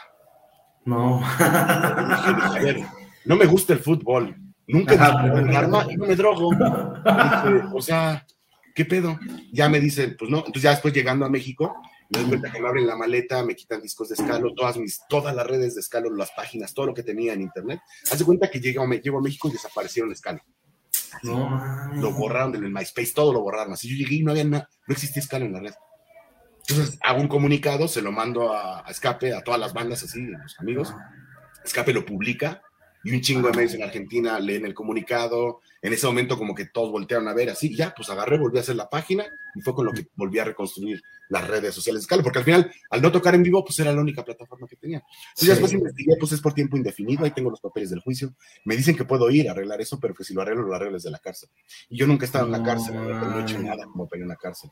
Entonces, Sí. ir a España es ir derechito, según, según lo que me dicen ¿no? los abogados, es que es derechito Sí. llegar y ser detenido y si quiero arreglar el asunto, lo puedo arreglar, se puede todo resolver. Sí, un juicio, ¿no? Un juicio, pero lo tengo que pasar el, el juicio en la cárcel. Y aparte, los, los boletos los había pagado con videoclips, por- con adelantos de Sí. videoclips. No. Y dije, ¿cómo regreso la lana, güey? Pues ya me la... Entonces hablé con, me acuerdo que hablé con Asalto Sonoro Ajá. y ya quedamos en acuerdo. Y sí, hice el video de Animaña, el de tirarse al vacío con puras fotografías. Dirigí la sesión de fotos por Skype y luego Sí. hicimos todo a partir. Ni cámara de video tenía en ese entonces, o sea, No, sin dinero, sin cámara, sin futuro. O sea, y, y eso fue muy chido porque en su momento lo vi como una tragedia, así, pues, toda mi vida la pensaba yo allá. Sí. Y, y la verdad es que gracias a eso fue que dije, bueno, pues hay más sur que norte para mí. Entonces me pu- pude ir a Costa Rica un par de veces, son tres veces, no recuerdo cuántas. Fui a este, ¿cómo se llama? A conocer Cuba, Venezuela, ¿no? Entonces también dije, hay una Latinoamérica que me interesa eh, conocer, ¿no? Eh, que es más, me identifico más, ¿no? Que- no más que, que- que con España, son diferentes, pero, pero somos más latinos, hay más cosas en común, Sí. la, la comida, ¿no? El- el- la, idiosincrasia, en fin. Y, y dije, bueno, pues ya no, no, me, no me voy a angustiar. Así que me lo tomé con calma y entonces a partir de ahí dije, todo eso que estoy haciendo en España lo tengo que hacer aquí, monté mi estudio y fue haciendo todo, ¿no? Y ya fue a partir de ahí que dije, bueno, pues el contacto que me queda de maneras de vivir es una manera de vincularme. Después ya dejé de hacer contenidos para maneras de vivir, fue que dije, hice Tripulca TV, porque no sé qué pasó con Javi, perdí la comunicación de un día para otro, cada vez me contestaba menos, teníamos menos contacto, fue abandonando el canal de, de Maneras de Vivir TV, y ya nadie le metía nada, entonces yo hubo una vez que sí hice una entrevista, no me acuerdo a quién, la mandé y nunca la publicaron y dije, bueno, pues a lo mejor ya no funciona, pero ya también yo había hecho eh, eh, Trifulca TV, TFK TV, perdón, y eso también fue, fue- fue un paro de escape. O sea, yo me hago Sí. que fue a grabar una prueba de sonido y me dice un amigo, pues vamos a hacer un videoclip con eso. Y yo, no, no sale un videoclip. Y le editaba y me lo llevaba y yo, no, le falta, ¿qué? Una marcha. Y se fue a grabar marchas. Editó el video, lo pusimos en el canal, yo, pues, pues, ya está, no hay. Sí, sí, sí. Y de repente Pulpo lo publica. Dice, ah, no, gracias por el video, la chingada. Y la gente cree que es el video oficial No, la rebelión. Entonces de repente así, Sí. se dispararon los suscriptores y dije, tengo suscriptores, tengo un chingo de views en el canal, vamos a hacer contenidos. Y ya empecé a hacer contenidos aprovechando el auge este de, de escape y, y a partir de una, una vez sí hablando con Roberto, con Pulpo, le dije, güey, la neta es que mi canal empezó por ese pinche loquera, ¿no? Y me dijo, qué bueno, ¿no? Está chido. Güey. Le dije, pues va. Dijo, güey, lo que quieras, ahí estamos siempre puestos, güey. Qué Yo le dije, chingón, güey. no van a hacer un video con ustedes, pero a través de la compañía, ¿no? O sea, no, no Sí, yo sí, hacérselos, sino que a través de la compañía, en este caso creo que Sony o MG, este, ver la manera de hacerles un videoclip aquí en México, rodarlo con los valores de producción que tiene México. Y Sí. les hace ilusión, pero siempre me dice, ay, güey, no tenemos tiempo, ¿cómo lo hacemos? Nos dará tiempo. Y ya todos los están alrededor, Miriam y los el manager, todos, no, no tenemos tiempo, prensa y tal. Ah, en un día lo hacemos, siempre me dicen, un día lo hacemos, pero nunca se hace, ¿no? O sea, pero sí. No, y, de hecho, Ajá. no, de, de hecho iba a poner este, ese video de Gato a la Rebelión, eh, de escape, pero lo pensé, güey, por los derechos de autor, porque si Sí. no, Facebook es medio acá y nos lo tumba el video. Fíjate que el canal de TFK TV no recibe muchos ingresos por monetización porque si bien tiene ya casi 11 millones de reproducciones, eh, el 95% se van a regalías a pagos de derechos y están Sí. desmonetizados los, los videos. Y el otro pequeño por ciento, pues ahí medio genera un ingreso para pagar el internet, por lo menos, ¿no? Pero sí, eso nos abrió muchas puertas, con DEFCON 2, con boicot, con reincidentes, con puertas que, o sea, gente que ya teníamos como cierta relación, pero mejoró estos vínculos, ¿no? O sea, eh, o sea, por ejemplo, a Fernando Madina de, de Reincidentes, nos conocemos desde hace muchos años, por Van Troy, que una vez vinieron a producir un disco, yo hice la Sí, maqueta. ellos son muy unidos, ¿no? Ajá, y entonces ya la última vez que nos vimos fue cuando tocamos con ellos ahí en Querétaro, que sea ni Ajá. Granada, fue tocar con cuartadas, y ya fue un gusto vernos, fue así me ven, la verdad, sí, yo estoy, perdón, qué pinche gusto verte, cabrón, ¿no? Pero ya es, que en su momento nos cagaban, bueno, no nos cagábamos, pues decíamos ahí, no, estás de la verga, tú también, la más chiquita, no, yo, y así. Y ya, ya hay un pinche momento donde pues, se pasa la pinche edad y ya no eres el morro ahí, eh, de, ser uno, ¿no? Y ya lo ves y te das cuenta que son al final como una familia, ¿no? Al final toda esta Sí. gente de la escena del, del rock español, pues es una gran familia, ¿no? Hay veces que nos alejamos mucho, hay veces que no sé nada de Alberto y hay veces que de repente cuando algo importante pasa, pandemia, sismo, lo que sea, siempre, Pulpo, ¿cómo estás? Alberto, ¿cómo estás? O sea, los amigos siempre, ¿cómo estás? ¿No? O sea, porque al final es como una familia, igual pasa algo allá, Sí. todos bien, todo bien, ¿no? O sea, un poquito así, ¿no? Sí, ah, eh, te- tengo curiosidad, Aaron. Bueno, eh, no sé si tú te acuerdas cómo fue que nos conocimos y ese pedo. Fue en el de Talco, ¿no? Eh, ajá, pero la primera vez que, que interactuamos palabras, yo lo recuerdo así, güey. Estaba en la universidad y no me acuerdo si fue una llamada tuya o un mensaje, güey, que me llegó, pero fue por el video de Doctor Deseo, güey. Pero Ah, nunca, sí, nunca, nunca supe cómo fue que llegaste a ese video, güey. ¿Cómo fue que te, que te apareció? es que me- casi todo lo que tiene que ver con la escena de- de- rock español la paso buscando de chismoso ahí y amigos en común y demás. Entonces me acuerdo que eh, viene Doctor Sillo así de puta madre. O sea, la única anécdota que yo recuerdo con Doctor es que estaba una vez muy borracho en Bilbao, así, pero muy borracho, ya a las horas de la noche, y de repente me encuentro así a este güey, al cantante, y yo, se me hizo conocido, pero no sabía de qué. Y le digo a una morra con la que iba, le digo, este güey, dicen, ¿de dónde es? ¿De dónde es? Y se me queda y me dice, pues es que ese güey es de Doctor Deseo. Y yo, ah, no mames. Le digo, oye, tú eres el de Doctor Deseo. Y el güey, como que nadie se da cuenta que estaba ahí. Ajá. Y así me volteé como diciendo, no mames, Yo, le dice, sí. Así ya la cagaste. Ah, qué chingón, la chingada, no, sí, la chica del macho, aquí la chingada. Sí, y se voltea así. Digo, gracias. Y todo el mundo así, el doctor Deseo. Y empezando ya a cotorrear con él, como diciendo, ya me chingaste la puta privacidad. Ya eran las horas de la madrugada. Entonces, de ahí me quedé, dije, ah, huevo, pues sí, es que estando allá, pues te acuerdas de las bandas que dije, tengo que verlos, no sé qué. No pude ir a verlos nunca. Y cuando vinieron, yo, pues ya me enteré tarde, ¿no? O sea, ya no, no pude ir o no sé qué pasó. Y vi que estabas tú ahí, ¿no? Y dije, puta madre, o sea, entonces fue cuando dije, a ver, güey, o sea, es que también las nuevas generaciones vienen empujando. ¿Quieres ponerte de mamoncito? Ah, ya no me da tiempo. La gente hace cosas, ahí está este compa, ¿no? Entonces dije, no, es que chingón, porque además tú sabes que en esta escena del punk español tampoco hay como muchos medios, somos Sí. muy poquitos. Sí, somos Es como cuando te, es como cuando estás así en, no sé, en, eh, no sé, güey, en, un- una, en provincia, ya en medio de la nada, güey, de repente Sí. vas caminando y te encuentras con una playa de reincidentes, así de, Ah, sí. hola, ¿no? O sea, hola, ¿no? O sea, como que tienes tema, pues ahí. Entonces es raro encontrarse gente que haga medios, porque además, estando en este medio, pues conocí a la mayoría de las, de las personas Ah, que andan en esa escena. No, yo era nuevo en ese entonces. Bueno, todavía Y- soy nuevo, ¿no? sí, hay, hay gente que cubre todo, como todo tipo de eventos, pero realmente que se especialicen en la escena de- del punk español, pues creo que nada más así estamos tú y yo y un par más que seguramente andan por ahí, Sí. para no cagarla, ¿no? Mi mamá me mima, este, y hay otros medios también en Guadalajara y en Hermosillo. O sea, allá ahorita hay más, pero, pero me acuerdo que sí, en ese momento fue como que pues están cerca, porque luego sí, pues están los de Hermosillo, están los de Sí. Sonora, están los de Mexicali, pero pues nunca los ves, Guadalajara, Que en Monterrey. el norte hay un buen, dicen, ¿no? Bueno, Sí, yo en tengo que en el norte un de. Yo he ido Sí. con, me fui con Boycott y con Reincidentes de Staff y con Van Troy. También me fui dos veces de gira con ellos, con Daquidarría también. Sí. Y en el norte, o sea, yo recuerdo el concierto de Boycott fue en una, al lado del mar. O sea, se canceló del lugar y se improvisó al lado del mar. Entonces No, estuvo bien no. verga porque estaba tocando, en ese entonces estaba cerrando Boycott y ya empezaba casi a amanecer. Entonces se veía el mar, la banda hasta el pito No, en medio de la nada, chingón, y güey. sol saliendo, o sea, el- fue una cosa súper loca, pero yo dije, madre, ¿de dónde salió tanta gente? O sea, había la misma cantidad que te podías topar aquí en Tlatelolco, que se supone que pues la ciudad más grande y más se supone, ¿no? Sí. No, en Hermosillo. Hay, Sí. de hecho, hay una, hay una banda que me encanta mucho, no sé si la has oído, güey, que se llama Nunca Jamás, güey. Nunca jamás. Creo que la he escuchado, o sea, he escuchado hablar de ella, pero no la he escuchado. Pinche sonido que tienen bien perro, güey. Tienen No, el sonido de sus guitarras y sus baterías. Su rock es muy parecido al que se hace en España. Esos güeyes, si No, se fueran a España, pegarían bien cabrón, güey.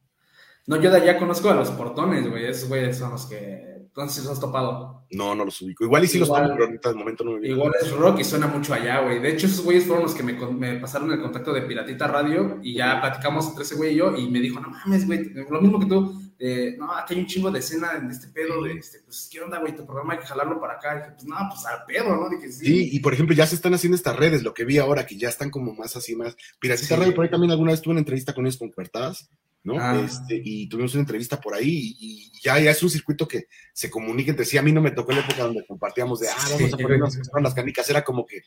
De repente también esto de los medios independientes es todo un tema, ¿eh? O sea, Sí, porque en este caso, en el caso de esta escena, pues todos nos conocemos, el perro verde de Topa, Ah. el perro verde, al final somos los mismos de toda la vida, y hay un público ahí que está, ¿no? Al que siempre estás como, pues te topa, es como la kermés, güey, realmente ir a estas Sí. tocadas y esta escena es como la kermés, o sea, tú ves y, y, y ya, va a tocar Van Troy o va a tocar alguna banda española y es como todos a la kermés, y ahí Sí. te agarra la policía, te peleas, o sea, yo la neta es que sí, o sea, hoy día mi pareja, tengo siete años con, con Arely, Ujú.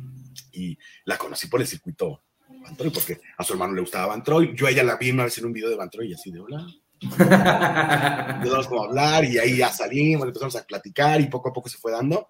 Y este, y la neta es que sí, pues fue en, el- en el mismo circuito, ¿no? O sea, sí creo que es, Sí, es una familia, es una gran familia, y como todas las familias, hay güeyes, moras con las que no te tragas, ¿no? Pero hay güeyes que Sí. te puta madre, pero te los vas a encontrar siempre en los toquines, ¿no? Ya sabes, el típico, ya están peleando otra vez esos güeyes, o es que estaban peleando ya, andan bien carnalitos, mira, ya manda a la verga ese güey, anda con ese güey, ya manda a la morra, a, a la verga esta morra, anda con, con esto, o sea, somos, es tan, tan pequeño el círculo, y justo me decía Gerardo que ahora que regresaron a los escenarios, notaron que hay público nuevo, que hay caras nuevas, y ya vas a los toquines y hay caras no conocidas. Qué Sí, bueno que se está renovando también el público, que también es, es bueno que, que entre aire fresco a la escena, ¿no? Porque también si no al rato vamos a ser puro pinche viejito ahí. Yo llego primero, pero ahí me alcanzarás y va a ser así, güey, ¿no? Sí, y al rato güey. ustedes, nuestros hijos, o bueno, yo no tengo hijos, pero los chavos de, de- de las generaciones que vienen abajo, pues Sí. alguno dirá, tú y tu rock Vines a la verga, me gusta esta otra cosa, y ahora quien diga, no. O sea, yo aquí, A mí me late este pedo. a mi papá ya Van Troy y le gustaban esas bandas bien culeras de los 2000, güey. Sí, sí, Pero- sí. A Eso, eso dirán, pero al final es, es una escena que ha trascendido generaciones, ¿no? Sin embargo, hay gente que no tiene nada que ver con esta música y que de repente algo en su vida detona un grupo, una canción, que eso es lo que le toca a las canciones, que de repente los ves en la escena, ¿no? Hay, hay canciones que te jalan a un, a un movimiento entero. Eso tiene el rock, que es un estilo de vida apasionante y ahí no importa si, si, este, si te dedicas a una cosa o a otra, siempre te buscas el momentito en tu vida para coincidir ahí, ¿no? Así Por eso te es. encuentras compas que de repente son pues, comunicadores como nosotros, güey, compas que son este, pues, de- trabajadores de, de cualquier área, ¿no? O sea, pues siempre hay compas de algo, ¿no? De, oye, ¿tú conoces un diseñador? Ah, mira, ¿te acuerdas de fulano en la tocada? Sí, ese güey es diseñador, su hermana es diseñadora, ¿no? Ah, güey. Oye, un- una pinche talacha este pedo, no, ese güey sabe de herrería, ah, huevo. Y, y bien, ahora platícame ahí un poquito lo de lo del virus a la mexicana, este documental que hiciste para Van Troy, que se ganó un premio, tengo entendido ahí. Ese, ese fue una, una locura, me acuerdo que cuando en ese entonces iban a hacer el documental, ya se había puesto sobre la mesa hacer un documental de Van Troy, Y me acuerdo que en ese entonces yo estaba en la carrera y me dice Ajá. Gerardo, oye, van a hacer el documental, y lo van a hacer los Quiques, Quique Barras y Quique Turrón. Y esos güeyes hicieron un documental de Manu Chao y la chingada. Yo, pues, decía, no, pues, le dije, Gerardo, ¿sabes qué? Déjame grabar unas cosas que creo que les pueden servir. Y Ah, grabé bueno. multicámara a Van Troy en el Hard Rock. Y ya, entonces hice un pequeño teasercito, así una canción, se la mandé, le puse un paquete gráfico, así yo como dando mi pinche top que en ese momento tenía con el equipo que tenía, el escolar Sí, sí, sí. no me acuerdo que fue a vaciar a la universidad el material, o sea, andaba ahí como, se lo mando a Gerardo, se lo doy a Gerardo y me dice Gerardo, güey, pues si quieres rífate tú el documental y yo no mames, en serio. No, Entonces lo vi como una oportunidad de poder contar la historia de alguien que conocía medianamente bien eh, o bastante bien para ese momento, para, para presentarse a hacer un documental. Dije, la labor de intervención ya está hecha y yo sabiendo cómo es Gerardo, dije, esto me va a poner así de primera, con fuentes de primera mano súper interesantes para mí como, como documentalista. Entonces, hicimos 101 entrevistas para ese documental. Tuve acceso a todas las maquetas de Van Troy, entonces no metí ninguna canción del disco, de ninguno de los discos oficiales, Ajá. sino que ocupé las maquetas. Y esa canción justamente le fue a visitar mi tumba, la grabamos aquí, la maqueta. Entonces tenía yo el multipista, si podía separar la música de la voz y la batería. Entonces Ah, tenía todo para poderlo mezclar. Y me acuerdo que le hice unos arreglos de cuerdas, que soy muy al fondo ahí. Eh, en algunas cambié el- un poquito el estilo. O sea, todos los experimentos que hacíamos en estudio, así jugando aquí con Gerardo, los tenía registrados. Versiones eh, que hubo unas, por ejemplo, unas que salen ahí en algunos momentos del documental, Ajá. que grabaron una maqueta con Javier Abreu y esa maqueta nunca salió, ¿no? Y ahí están las, las versiones. Eh, El archivo fotográfico de, de Gerardo es impresionante, le hicimos como alrededor de 3.000 o 4.000 fotos escaneadas y no fueron todas. Escaneamos las que podían servir, ¿no? Y la- al final el primer corte duraba tres horas y media, ¿no? Entonces fue así como irle quitando cosas. Y, este, y fue un documental que inclusive ya para mi tesis de licenciatura fue sobre la estética propuesta para ese documental a partir de hacer una comparativa entre el documental, un documental que, que fuera equiparable entre México y el Estado español. Y el caso significativo fue el caso de México, el, el documental del TRI, eh, y para esto entrevisté a Alejandro Lora para hablar sobre ese tema, y el otro fue el de este, Los Muertos de Cristo, y para eso pues, la entrevisté a Lorenzo y más. Entonces, al final, después de evaluar un poquito como las características eh, contextuales y, y estéticas en los dos espacios como una manera de proponer ¿no? este intercambio cultural, fue que llegamos a la conclusión de la estética que tiene el documental, que es muy esta de, de glitch, de, de, de, de- este video analógico, ¿no? Sí, que además sí. se hizo en una época en la que no existía el Full HD. ¿no? O sea, ya Sí. cuando terminé el documental ya existía el Full HD, yo dije, no, no voy a empezar a hacer otro, todo otra vez porque está en Full HD. Tenía entrevistas así que ya no se podían conseguir. Lo más interesante fue que esa frase que utiliza el llanero, Sí, para descansar, sí. cuando hice mi primer corte del documental para presentarlo en la tesis, todavía no entrevistaba yo a Llanero. Entonces, yo había, había utilizado esa, esa metáfora de la utopía de Eduardo Galeano Ujú. para empezar el documental y empezaba con un texto. Este, Sí. La utopía sirve para tal, sirve para caminar. Así empezaba antes de, de- de que hubiera entrevistado a Llanero. Entonces, cuando voy a grabar esa, esa, esa, Llanero, esa, esa voz que, que dice esa parte de Llanero, Sí. la dice cuando se hace un aniversario del Cleta y toca el grupo Llanero. Es la última vez que toca el grupo Llanero. Ajá. Tocó Olimpia con Gerardo y se presentan como grupo llanero, no como Bantroy. Se Sí. los presenta el llanero y hace esta, esta hace justamente llega a la misma conclusión en su discurso sobre la metáfora y yo estaba grabando y dije, ya tengo la entrada del documental. Ah. Esa entrada y salida con el llanero, al final, Sí, es, es lo, que, lo que le da el- como el que- toque. el- sí, el toque, el- te jala y dice que te despide al final, ¿no? Entonces, Sí. y al final, pues obviamente el llanero fue un- una persona que... Fue una import- pieza importante, güey. Avantró a muchas personas. El, Cleta fue escuela para muchos, ¿no? En el, Sí, en el sí, rock sí. en este país, ¿no? Lo habíamos terminado, todavía no lo, lo maquilábamos ni nada, y lo, me, me llamaron de un- una amiga que, saludos a Nicté, este, Ah. una compañera de la universidad, y me, me dijo, oye, ¿por qué no metes al festival de Contra el Silencio, todas las voces? Pues mira, pues ya lo tienes hecho, y la chingada. Y yo, pues es que no ha salido a ningún lado, pero bueno.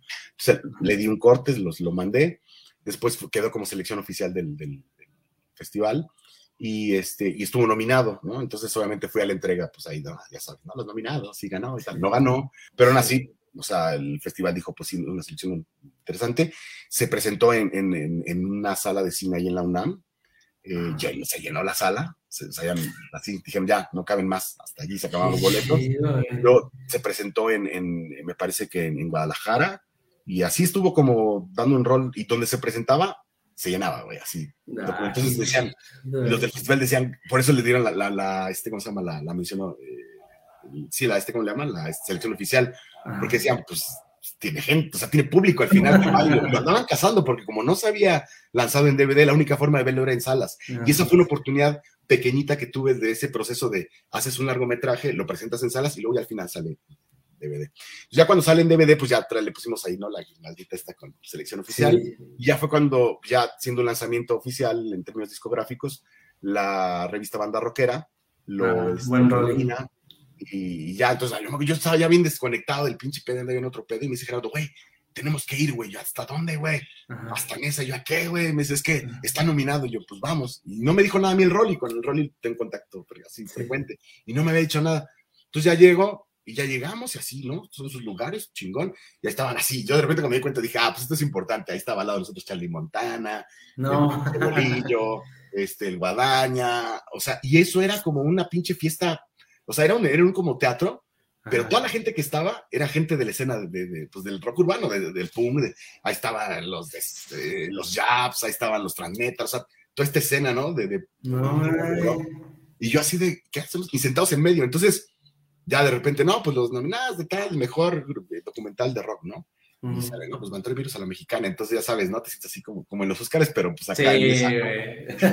así como un aplaudido, así, ah, muchas gracias, güey, no, no mames, acá, llegamos, no, pues muchas gracias. Le dediqué, me acuerdo que esa vez le dediqué el, el- el premio a, este, a Sergio García, que fue un Ah. documentalista que me, que me dio un montón de, de- de- de experiencias, compartió muchas experiencias. Y Sergio García fue el, docu- el- el documentalista de rock mexicano más antiguo que hay. Él documentó desde Avándaro, hizo el primer documental del Tri, hizo el documental de las ultrasónicas, y era un documentalista, documentalista de la época del Super 8, por ejemplo, ¿no?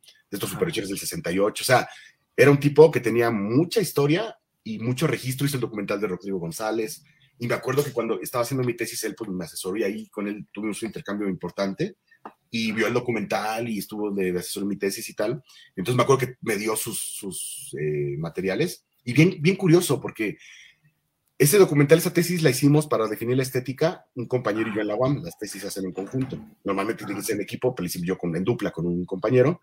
Y hoy día sigo teniendo contacto con este compañero, es Diego Robleda, y él es este coordinador académico de, de la Escuela de Cine Arte 7, y ahí también estoy dando clases, bueno, y ahí nos vemos todavía. Y me dice la otra vez, hicimos un video de Bantroy, y me dice, güey, ya van a echar desmadre, y yo, no, ya me da pena, las cosas ahí no han cambiado, siguen igual, güey, me da pena llevarte. Pero aparte él hizo su doctorado, le digo, ya, doctor, le digo, ya me da pena llevarlo, no hay pedo, profe. pero, pero sí, al final, este, sí fue, fue un- una experiencia que me dio un chingo, o sea, fue eh, mi pinche maestría de la vida, ¿sabes? Porque viajé mucho por eso, viajé varias veces a España para eso, eh, tuve que dormir en, en donde cayera, donde, pues digo, nunca dormí en la calle, pero, pero bueno, tenía que buscarme la vida para poder hacer ese documental y financiarlo, porque no había una compañía detrás de esto. Realmente la empresa que lo financió fue pues, Trifulca Producciones. O sea, Mm. si yo no hubiera financiado ese documental, probablemente tendría carro. Momento, ¿no? Después no sé manejar y no me hubiera comprado un carro, pero me refiero a que le metí todo, todas mis canicas, todos mis contactos, todo mi equipo, lo que hasta el momento tenía, inclusive puse por mí hasta mi tesis, ¿no?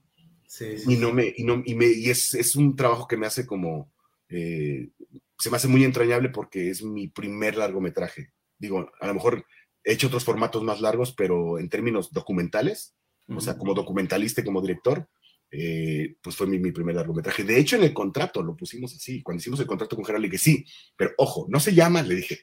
O sea, ante los medios, o sea, le podrán decir como quieran, pero ante cualquier asunto legal o cualquier asunto publicitario, el documental no se llama Virus a la Mexicana, se llama Virus a la Mexicana producido por Herón Zaragoza. Le dije, ya que no voy a cobrar por lo menos que lleve mi nombre, el nombre. viene mi nombre, sí. Y por eso siempre dice Virus a la Mexicana, producido por, dirigido por Herón Zaragoza. O sea, fue una cosa y me dijo, sí, güey, date, ya saquemos. Sí, Y sí. para mí, pues eso es un trabajo en conjunto, ¿no? O sea, Gerardo, por un lado, puso toda la disposición, todo su Ujú. archivo fotográfico, sonoro, todos los contactos para poder hacer el documental. Yo puse, pues, todo lo que tenía en ese momento de recursos y tiempo y equipo, y Titanio, pues, lo hizo posible a, a nivel mercado. Yo me se- sentí así, fue para mí, terminó el documental un día que estaba en Walmart, y, así, entre los discos, documental. Y no lo compré porque ya tenía el mío, pero fue así como de, no, mames, Ah, ah, o sea, ya llegué, ¿no? O sea, fue como ya llegué. Y es el, es el quizá el producto eh, cultural que he hecho, eh, material audiovisual, eh, uno de los productos que más alcance ha tenido, ¿no? Pero como Sí, sí, director sí. Es, el, es el- o sea, como director y como creativo y, así, yo creo que es el que el primero así que llega como a ese nivel. Y Van Troy es una historia, es una banda que tiene una gran historia y que nunca fue contada. O sea, nunca había sido contada, ¿no? Sí, en las entrevistas te dan chance de hablar 10 minutos, 15 de tu historia, tu banda, y repites lo que más te funciona para promoción, pero contar esa historia, ¿no? Porque además el planteamiento de ese documental, eh, la, digamos que la premisa de ese documental es que el, el éxito depende de, de, la de las cadenas de significantes de cada este, inquietud artística. Hay una, hay, en, su archivo fotográfico hay un, un recorte de revista, sale en el documental, en un top 10 de España en los 90, donde están arriba, o sea, están por encima de Mago de Oz y la oreja de Van Gogh. No, mames. O sea, fueron un ver, yo llegaba, no hay gente en España del que no conociera a Van Troy, son un putazo, son como, o sea, dice, la escena del, punk, del rock, que ahí es muy extendida, o sea, no es sí. tan cerrada, es muy amplia, uh -huh. siempre reconocen Rebelde, Molotov, El Chavo del Ocho y Van Troy. Son los cu cuatro referentes que te dan, o sea, y, y, no era como que nadie me dijera, ¿qué es Van Troy, no? O sea, tuvieron sí. su, su, momento ahí y lo siguen teniendo. Gerardo ya tiene un lugar ahí, le dije, güey, qué ganas, güey, hay que tener de, de, volver ahí con todo lo que has dejado, ¿no? Sí, no como todos, o sea, Gerardo también ha sido una persona muy humana, o sea, es un artista disciplinado, es un artista muy humano. Entonces se equivocan. Por humano no me refiero a, lo bueno, ¿eh? me refiero a lo desastroso. Gerardo es muy desastroso, sí. pero ese, ese, elemento humano que, lo ha, que ha sido su propia crisis también está ahí en el documental. Sí hubo cosas, hubo un par de temas que los tenía documentados y que sí lo hablamos con Gerardo y dijimos, esto no puede salir. ¿no? Ah, Por, o sea, porque no suma la historia, ¿no? No, no porque fuera algo malo ni prohibido, pero era como, yo decía, mmm, es, había, me metí tanto en la, en la, en la vida de, de, de Van Troy que sí hubo un par de cosas que dijimos, eh, yo sí le dije a él, yo entiendo que un documental es irse hasta el fondo, pero est- estas, estas partes, estas declaraciones y estas personas pertenecen a una parte bien íntima, güey, que nadie sabe, güey, pero que son muy importantes para ti, vamos a dejarlas ahí, güey, ¿no? O sea, Sí, guárdate sí. una pinche sonrisa para ti solo, güey. O sea, guárdate algo con lo que tú te puedas cagar de la risa solito, güey, ¿no? O sea, y yo creo que es, Bantor hizo una, híjole, a mí me da cosa que, que hoy que está activo, no tenga el lugar que debería en la escena. Va a ser una banda que va a tener, no, no quiero equivocarme, no me gusta hablar de esas cosas, ¿no? Pero Ajá. yo creo que cuando ya no esté Gerardo, mucha gente se va a dar cuenta de- de- del gran trabajo que hizo. Ese documental es la mitad de su historia. Después de que termine el documental hacia acá, Es es la sea, es- solo la mitad de la, la primera Ajá. parte de su historia, ¿no? Yo hasta ahí paré porque hasta ese momento estaba grabando. Han pasado sí. los años y el documental sigue teniendo esta, esta carga ¿no? emocional para, para él. Entonces, la gente que lo tiene, la neta, ay, si no hay en, en la, en la biblioteca de Arte 7, ahí dejo un par de Ujú. copias para que la gente, bueno, pues esté en, el acervo, ¿no? Pero sí, este. Y si no está en YouTube, creo que se puede conseguir y ver, pero. Sí, creo que eso está en YouTube. Sí, sí. Entonces, pues eso, eso es un material que, que fue un- una gran experiencia, güey, ¿no? Chida. Ah, me acercó mucho a mucha gente muy valiosa, muy importante. Y en un momento también interesante, porque yo quiero aprender mucho. Quiero, siempre quiero aprender, pero en ese momento era como, a ver, güey, aquí te vas a, vas a aprender, pero lo que hagas se va a notar. Si lo haces mal, se va a notar. Si lo haces bien, se va a notar. Sí. No siempre se tienen esas oportunidades, ¿no? Entonces, aprovecharlas, ¿no? O sea, siempre tienes una oportunidad de, de, de hacer las cosas, pero como te salgan, pero ahí estás y tienes que hacerlas, ¿no? O sea, y, la, y si la cagas no pasa nada, o sea, hay cosas, yo, yo, yo he hecho cosas bien culeras y ahí están, en la red y Sí, todo, y no pasa nada, le- todos le hemos cagado. Es un aprendizaje, ¿no? Pero tampoco se trata como de, de, construir una imagen falsa de, la historia de cada quien, ¿no? O sea, Sí. Tiene que hacer de cada una de cosas donde dices, hay videos y canciones que yo digo, digo, verga, güey, como no las puedo quitar de ahí, ya están ahí. Y digo, ni modo, son, son mi pasado, no pasa nada, ¿no? O Sí, sea, sí. ah, siempre la mejor producción siempre es la que sigue, ¿no? La que viene. Entonces, ahorita pues la mejor producción que viene en puerta pues es la que sigue, güey, ¿no? O sea, no, no, no me gusta también dormirme en los laureles de, ah, es que yo hice esto, esto y a partir de ahí. Yo soy una persona, un one hit wonder, porque ni he tenido un hit y de lo que he hecho no, no he vivido, así que voy sobreviviendo al día y eso me permite, la, la, me permite vivir todo el tiempo en la necesidad de renovarme y eso es importante, porque todo el tiempo pues, te estás exigiendo aprender, ¿no? No, pues sí, güey. Eh, bueno, ahorita vamos rápido a la parte, eh, lo nuevo que estás haciendo. Bueno, no tan nuevo, ¿no? Pero que es como otra parte también de Trifulca, que es Trifulca Studio, que, bueno, tengo entendido que salió casi, casi a raíz de lo de la pandemia, ¿no? De que tenías que hacer toda esta cuestión de tus muebles y eso, y los fabricaste, empezaste a hacer cosillas ahí. Eso salió a raíz de que estuvimos trabajando con Miguel de Cuartadas, bueno, en- más bien como eh, ya, de- además de Cuartadas, trabajamos en proyectos en común para TFK con Muten y Muten también.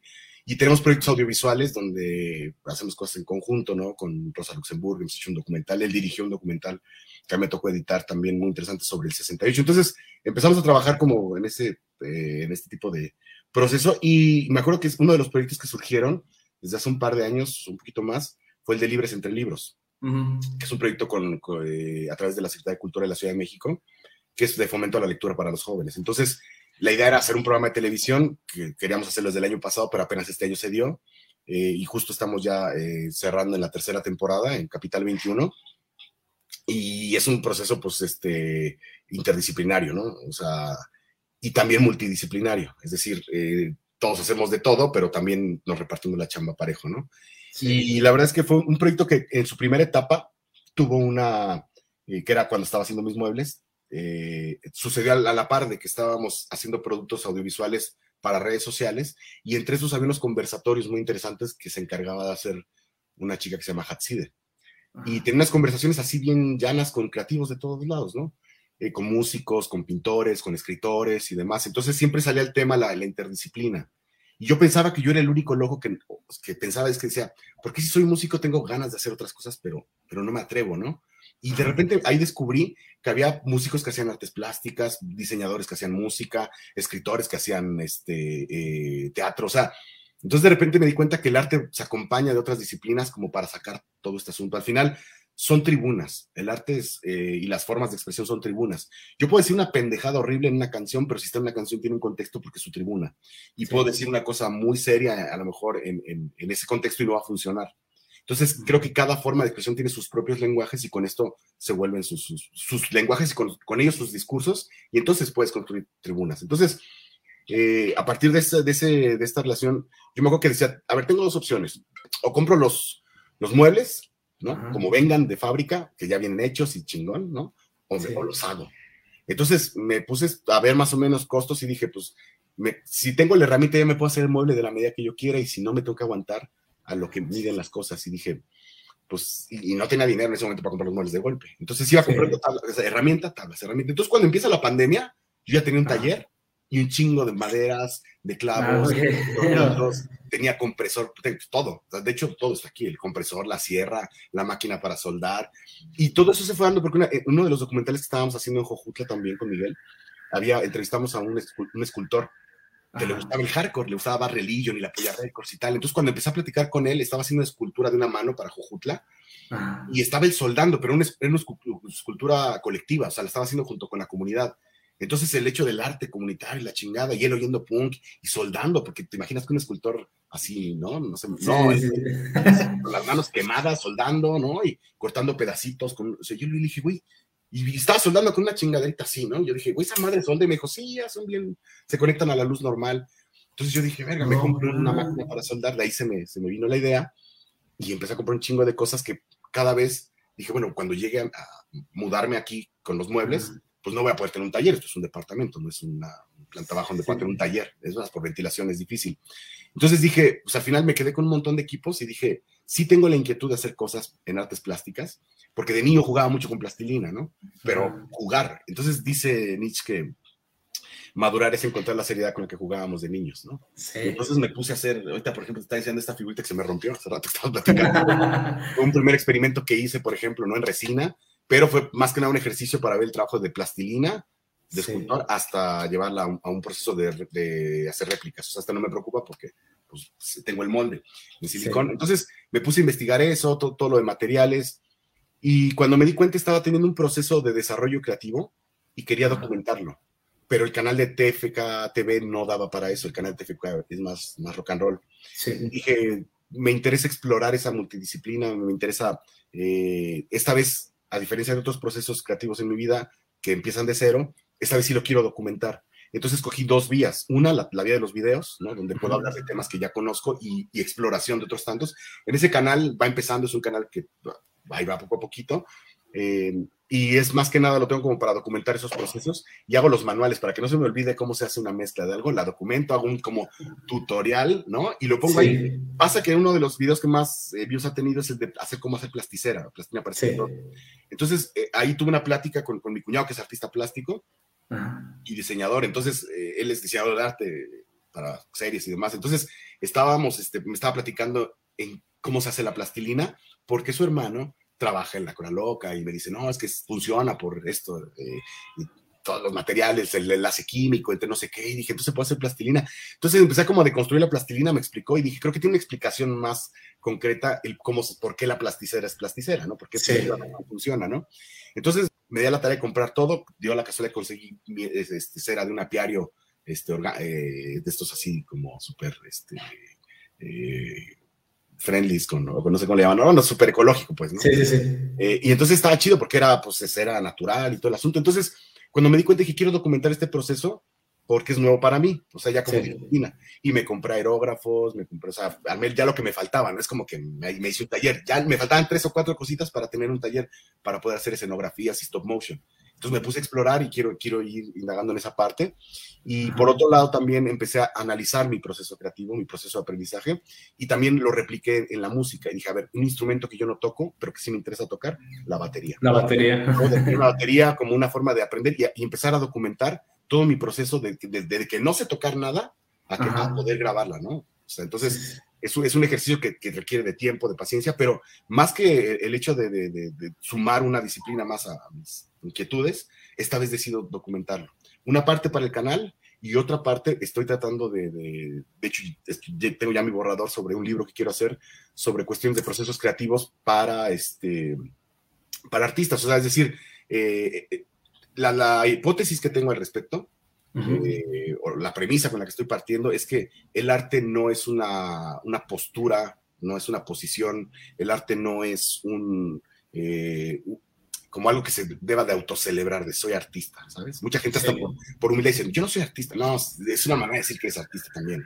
O sea, Sí. no creo en esa eh, humildad ahí de, no, no soy artista, pero soy bien verga, no. O sea, eh, si lo haces, en- o sea, pero hay- el, el arte requiere una disciplina. También hay gente que dice, soy un artista, ¿por qué? Pues porque le pego cubetas y lo bautizo como arte. No.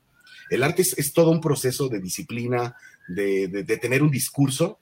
Y con ello, al tener un discurso me refiero a que exploras los lenguajes y como todo lenguaje, si aprendes tres palabras en inglés, con eso te vas a intentar comunicar, pero si te disciplinas y vas haciendo los ejercicios técnicos de dibujo, de escultura, de batería, de, o sea, si lo vas haciendo, vas adquiriendo una capacidad de que el momento, o sea, el arte no es una, no es, no es una actividad, es un momentum, le llamo yo.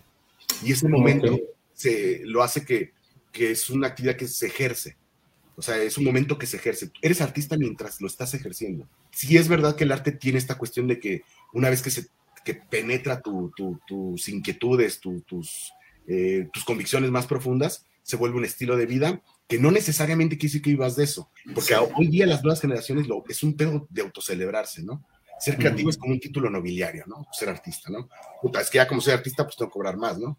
O soy creativo, pues no puedes contradecir, soy creativo y no vas a entender mi proceso. Entonces en- entra esta mística eh, en un juego social medio, medio puerco, ¿no? Donde la Sí, neta está culero que de repente es como, no, o sea, tengo, un- tengo un diplomado en creatividad, ¿no? Es una chingas, o sea. Eh, el hecho de que de repente ya tu carrera artística o creativa tenga que determinarse por los likes, está de la chingada. Ya, carnal, muchas gracias. No, de verdad, muchas gracias por darnos el tiempo, hermano. Bueno, rápidamente nada más, eh, un saludo. Si nos puedes regalar un saludo para el programa, güey, este, ah, te lo agradeceremos bastante. Claro que sí, no, pues este, un saludo para toda la gente de La Voz Mexicana, cierto. Un saludo para toda la gente de Red de Contrabando, la neta chido. Sigan, suscríbanse a las redes sociales, la neta, síganos. Yo sé que es un tópico decir que, que sigan a las redes y tal, pero de verdad, o sea, quieren no apoyar la escena independiente, sino generar escena, contribuir, pues es eso, es seguir a los medios, escucharlos, compartirlos, o sea, eh, la neta es que pues vale la pena, o sea, es nuestro espacio, lo construimos todos, o sea, ¿cómo? Generando contenidos y compartiéndolo, ¿no? Entonces, pues bienvenidos, si, si es la primera vez que se meten aquí a Rock de Contrabando, bienvenidos, dense una vuelta, hay un chingo de cosas bien interesantes en todo el canal, dense su tiempecito, vale la pena, no se van a arrepentir, eso se los aseguro. Y claro que cuenta conmigo para lo que quieras, güey, o sea, cuando quieras que echemos otra platicada, si quieres que nos vayamos a tomar un café, si quieres que lo grabemos en persona, tú avísame, güey, si lo quieres que lo grabamos aquí, si un día me acerco por allá, eso es lo de menos, güey, ¿no? Lo demás es lo de menos, güey.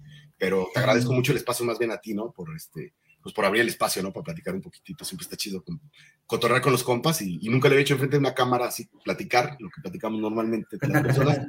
en este formato está chido, güey. La verdad es que te agradezco mucho el espacio, ¿no? No, gracias, gracias. Para mí un honor, la neta, o sea, es, es como, ahí van pasando todos los, los, los, los compas, los chidos, va de todo, y ahí para mí es un honor estar ahí también, ¿no? O sea, en este espacio, que tú, tú y la audiencia, o sea, son los que lo hacen importante, ¿no? Entonces, Sí. muchas gracias, güey.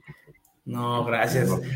No, pues gente, no se olviden que este programa sonará yo creo en un ratito, ya lo vamos a dividir yo creo que en dos partes, con más música y eso, y pues ya estará en Spotify eh, mañana, ya saben, los martes allá en España a las 11 de la mañana y los jueves en Sonora a las 8 de la noche, y de que ocho días tendremos igual a otro invitado chingón, así que no se lo pierdan, pues nada, gracias a la gente, gracias a Tieron, nos estamos topando, mucho rock and roll para todos. Chido, carnal, nos vemos, gracias. Y pues ahí estaba la entrevista a nuestro carnal Herón Zaragoza, ya saben, eh, un cabrón chingón de TFK TV y TFK eh, Studios. Eh, además pertenece a Mutem, además pertenece a esta parte de, es de colectivos de allá de medios de comunicación de España. Eh, este güey ha hecho un chingo de cosas, como ya lo escucharon. Pues eh, les decía que varios estrenos eh, se dieron esta semana. Y pues vámonos con una banda que también ya tuvimos aquí en entrevista. Una banda de aquí del Estado de México, de Coacalco directamente. Eh, una banda que la está rompiendo, que en sí es emergente y que pues tiene un talentazo chingón.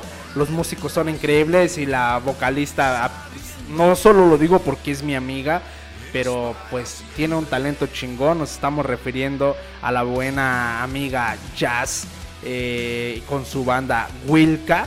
Acaban de sacar un nuevo material después de todo este desmadre de la pandemia. eh, pues ya nos hacía falta escucharlos.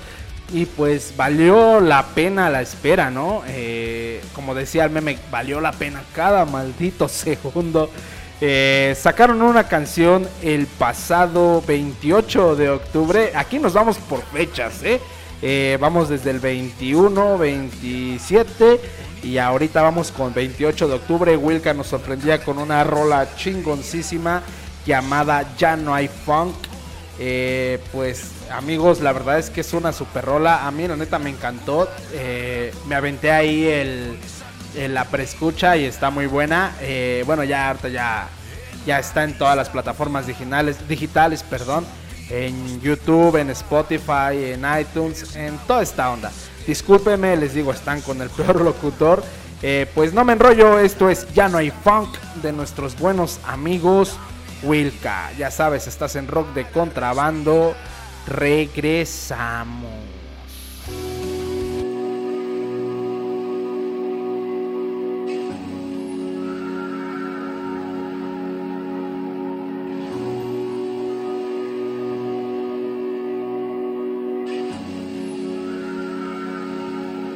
Profetas y dioses o humanos, uno a uno se van anunciando el final.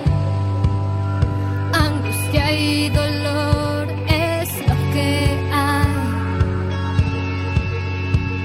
El fin de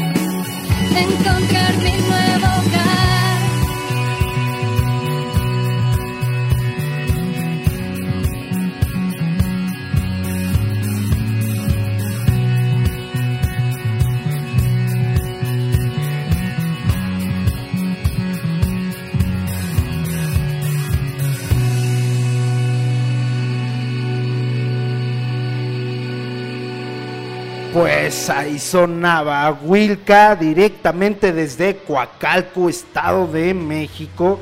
Eh, una banda increíble que la neta eh, tienen un sonido fresco, un sonido chingón. Eh, decía yo ahorita fuera del aire que la verdad pues valió mucho esperar todo este pedo de la pandemia para escuchar este single que se aventaron estos güeyes. Les digo, síganos, se llaman Wilka, W-I-L-L-K-A. Así están en todas sus redes sociales y en YouTube, en Spotify, en todas esas mierdas. Eh, pues un saludo a toda la gente que nos está viendo también en, en, Spo- en Spotify, en, en el Facebook Live.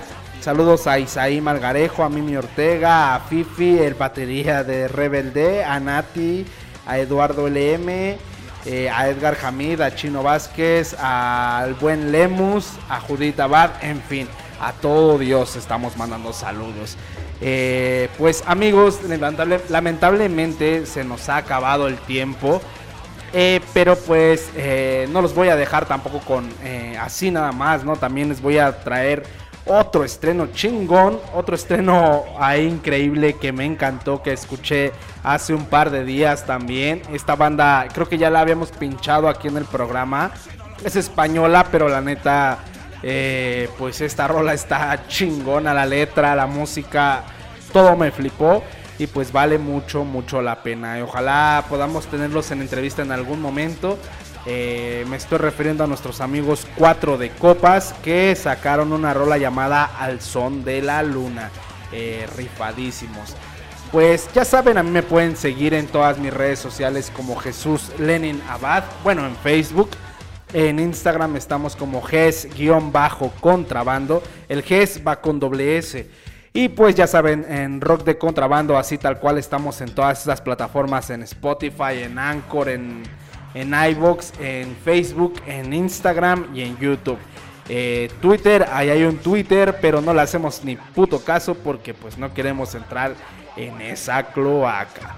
Eh, no se olviden, este domingo tenemos programa, tenemos a una banda también directamente desde España, a nuestros buenos amigos eh, llamados Mature, Matur, Mature, son españoles directamente desde el Estado español, eh, pues nos vienen aquí, este, pues vaya dando a enseñarnos un poquito de su rock and roll que pues, pues vaya que se rifan estos tíos. Eh, perdonen, perdonen eh, problemas aquí de, de, audio. En fin, ya saben, yo soy G. Si tienes una banda de rock, eh, pues también mándame mensaje, ahí nos coordinamos.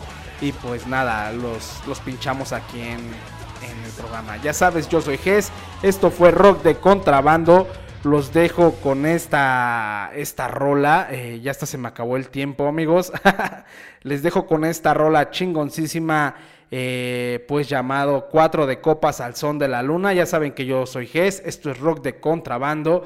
Una vez más, gracias a Sol y Rabia hasta Madrid. Un abrazo y muchas gracias a Auta Radio aquí en Ciudad de México.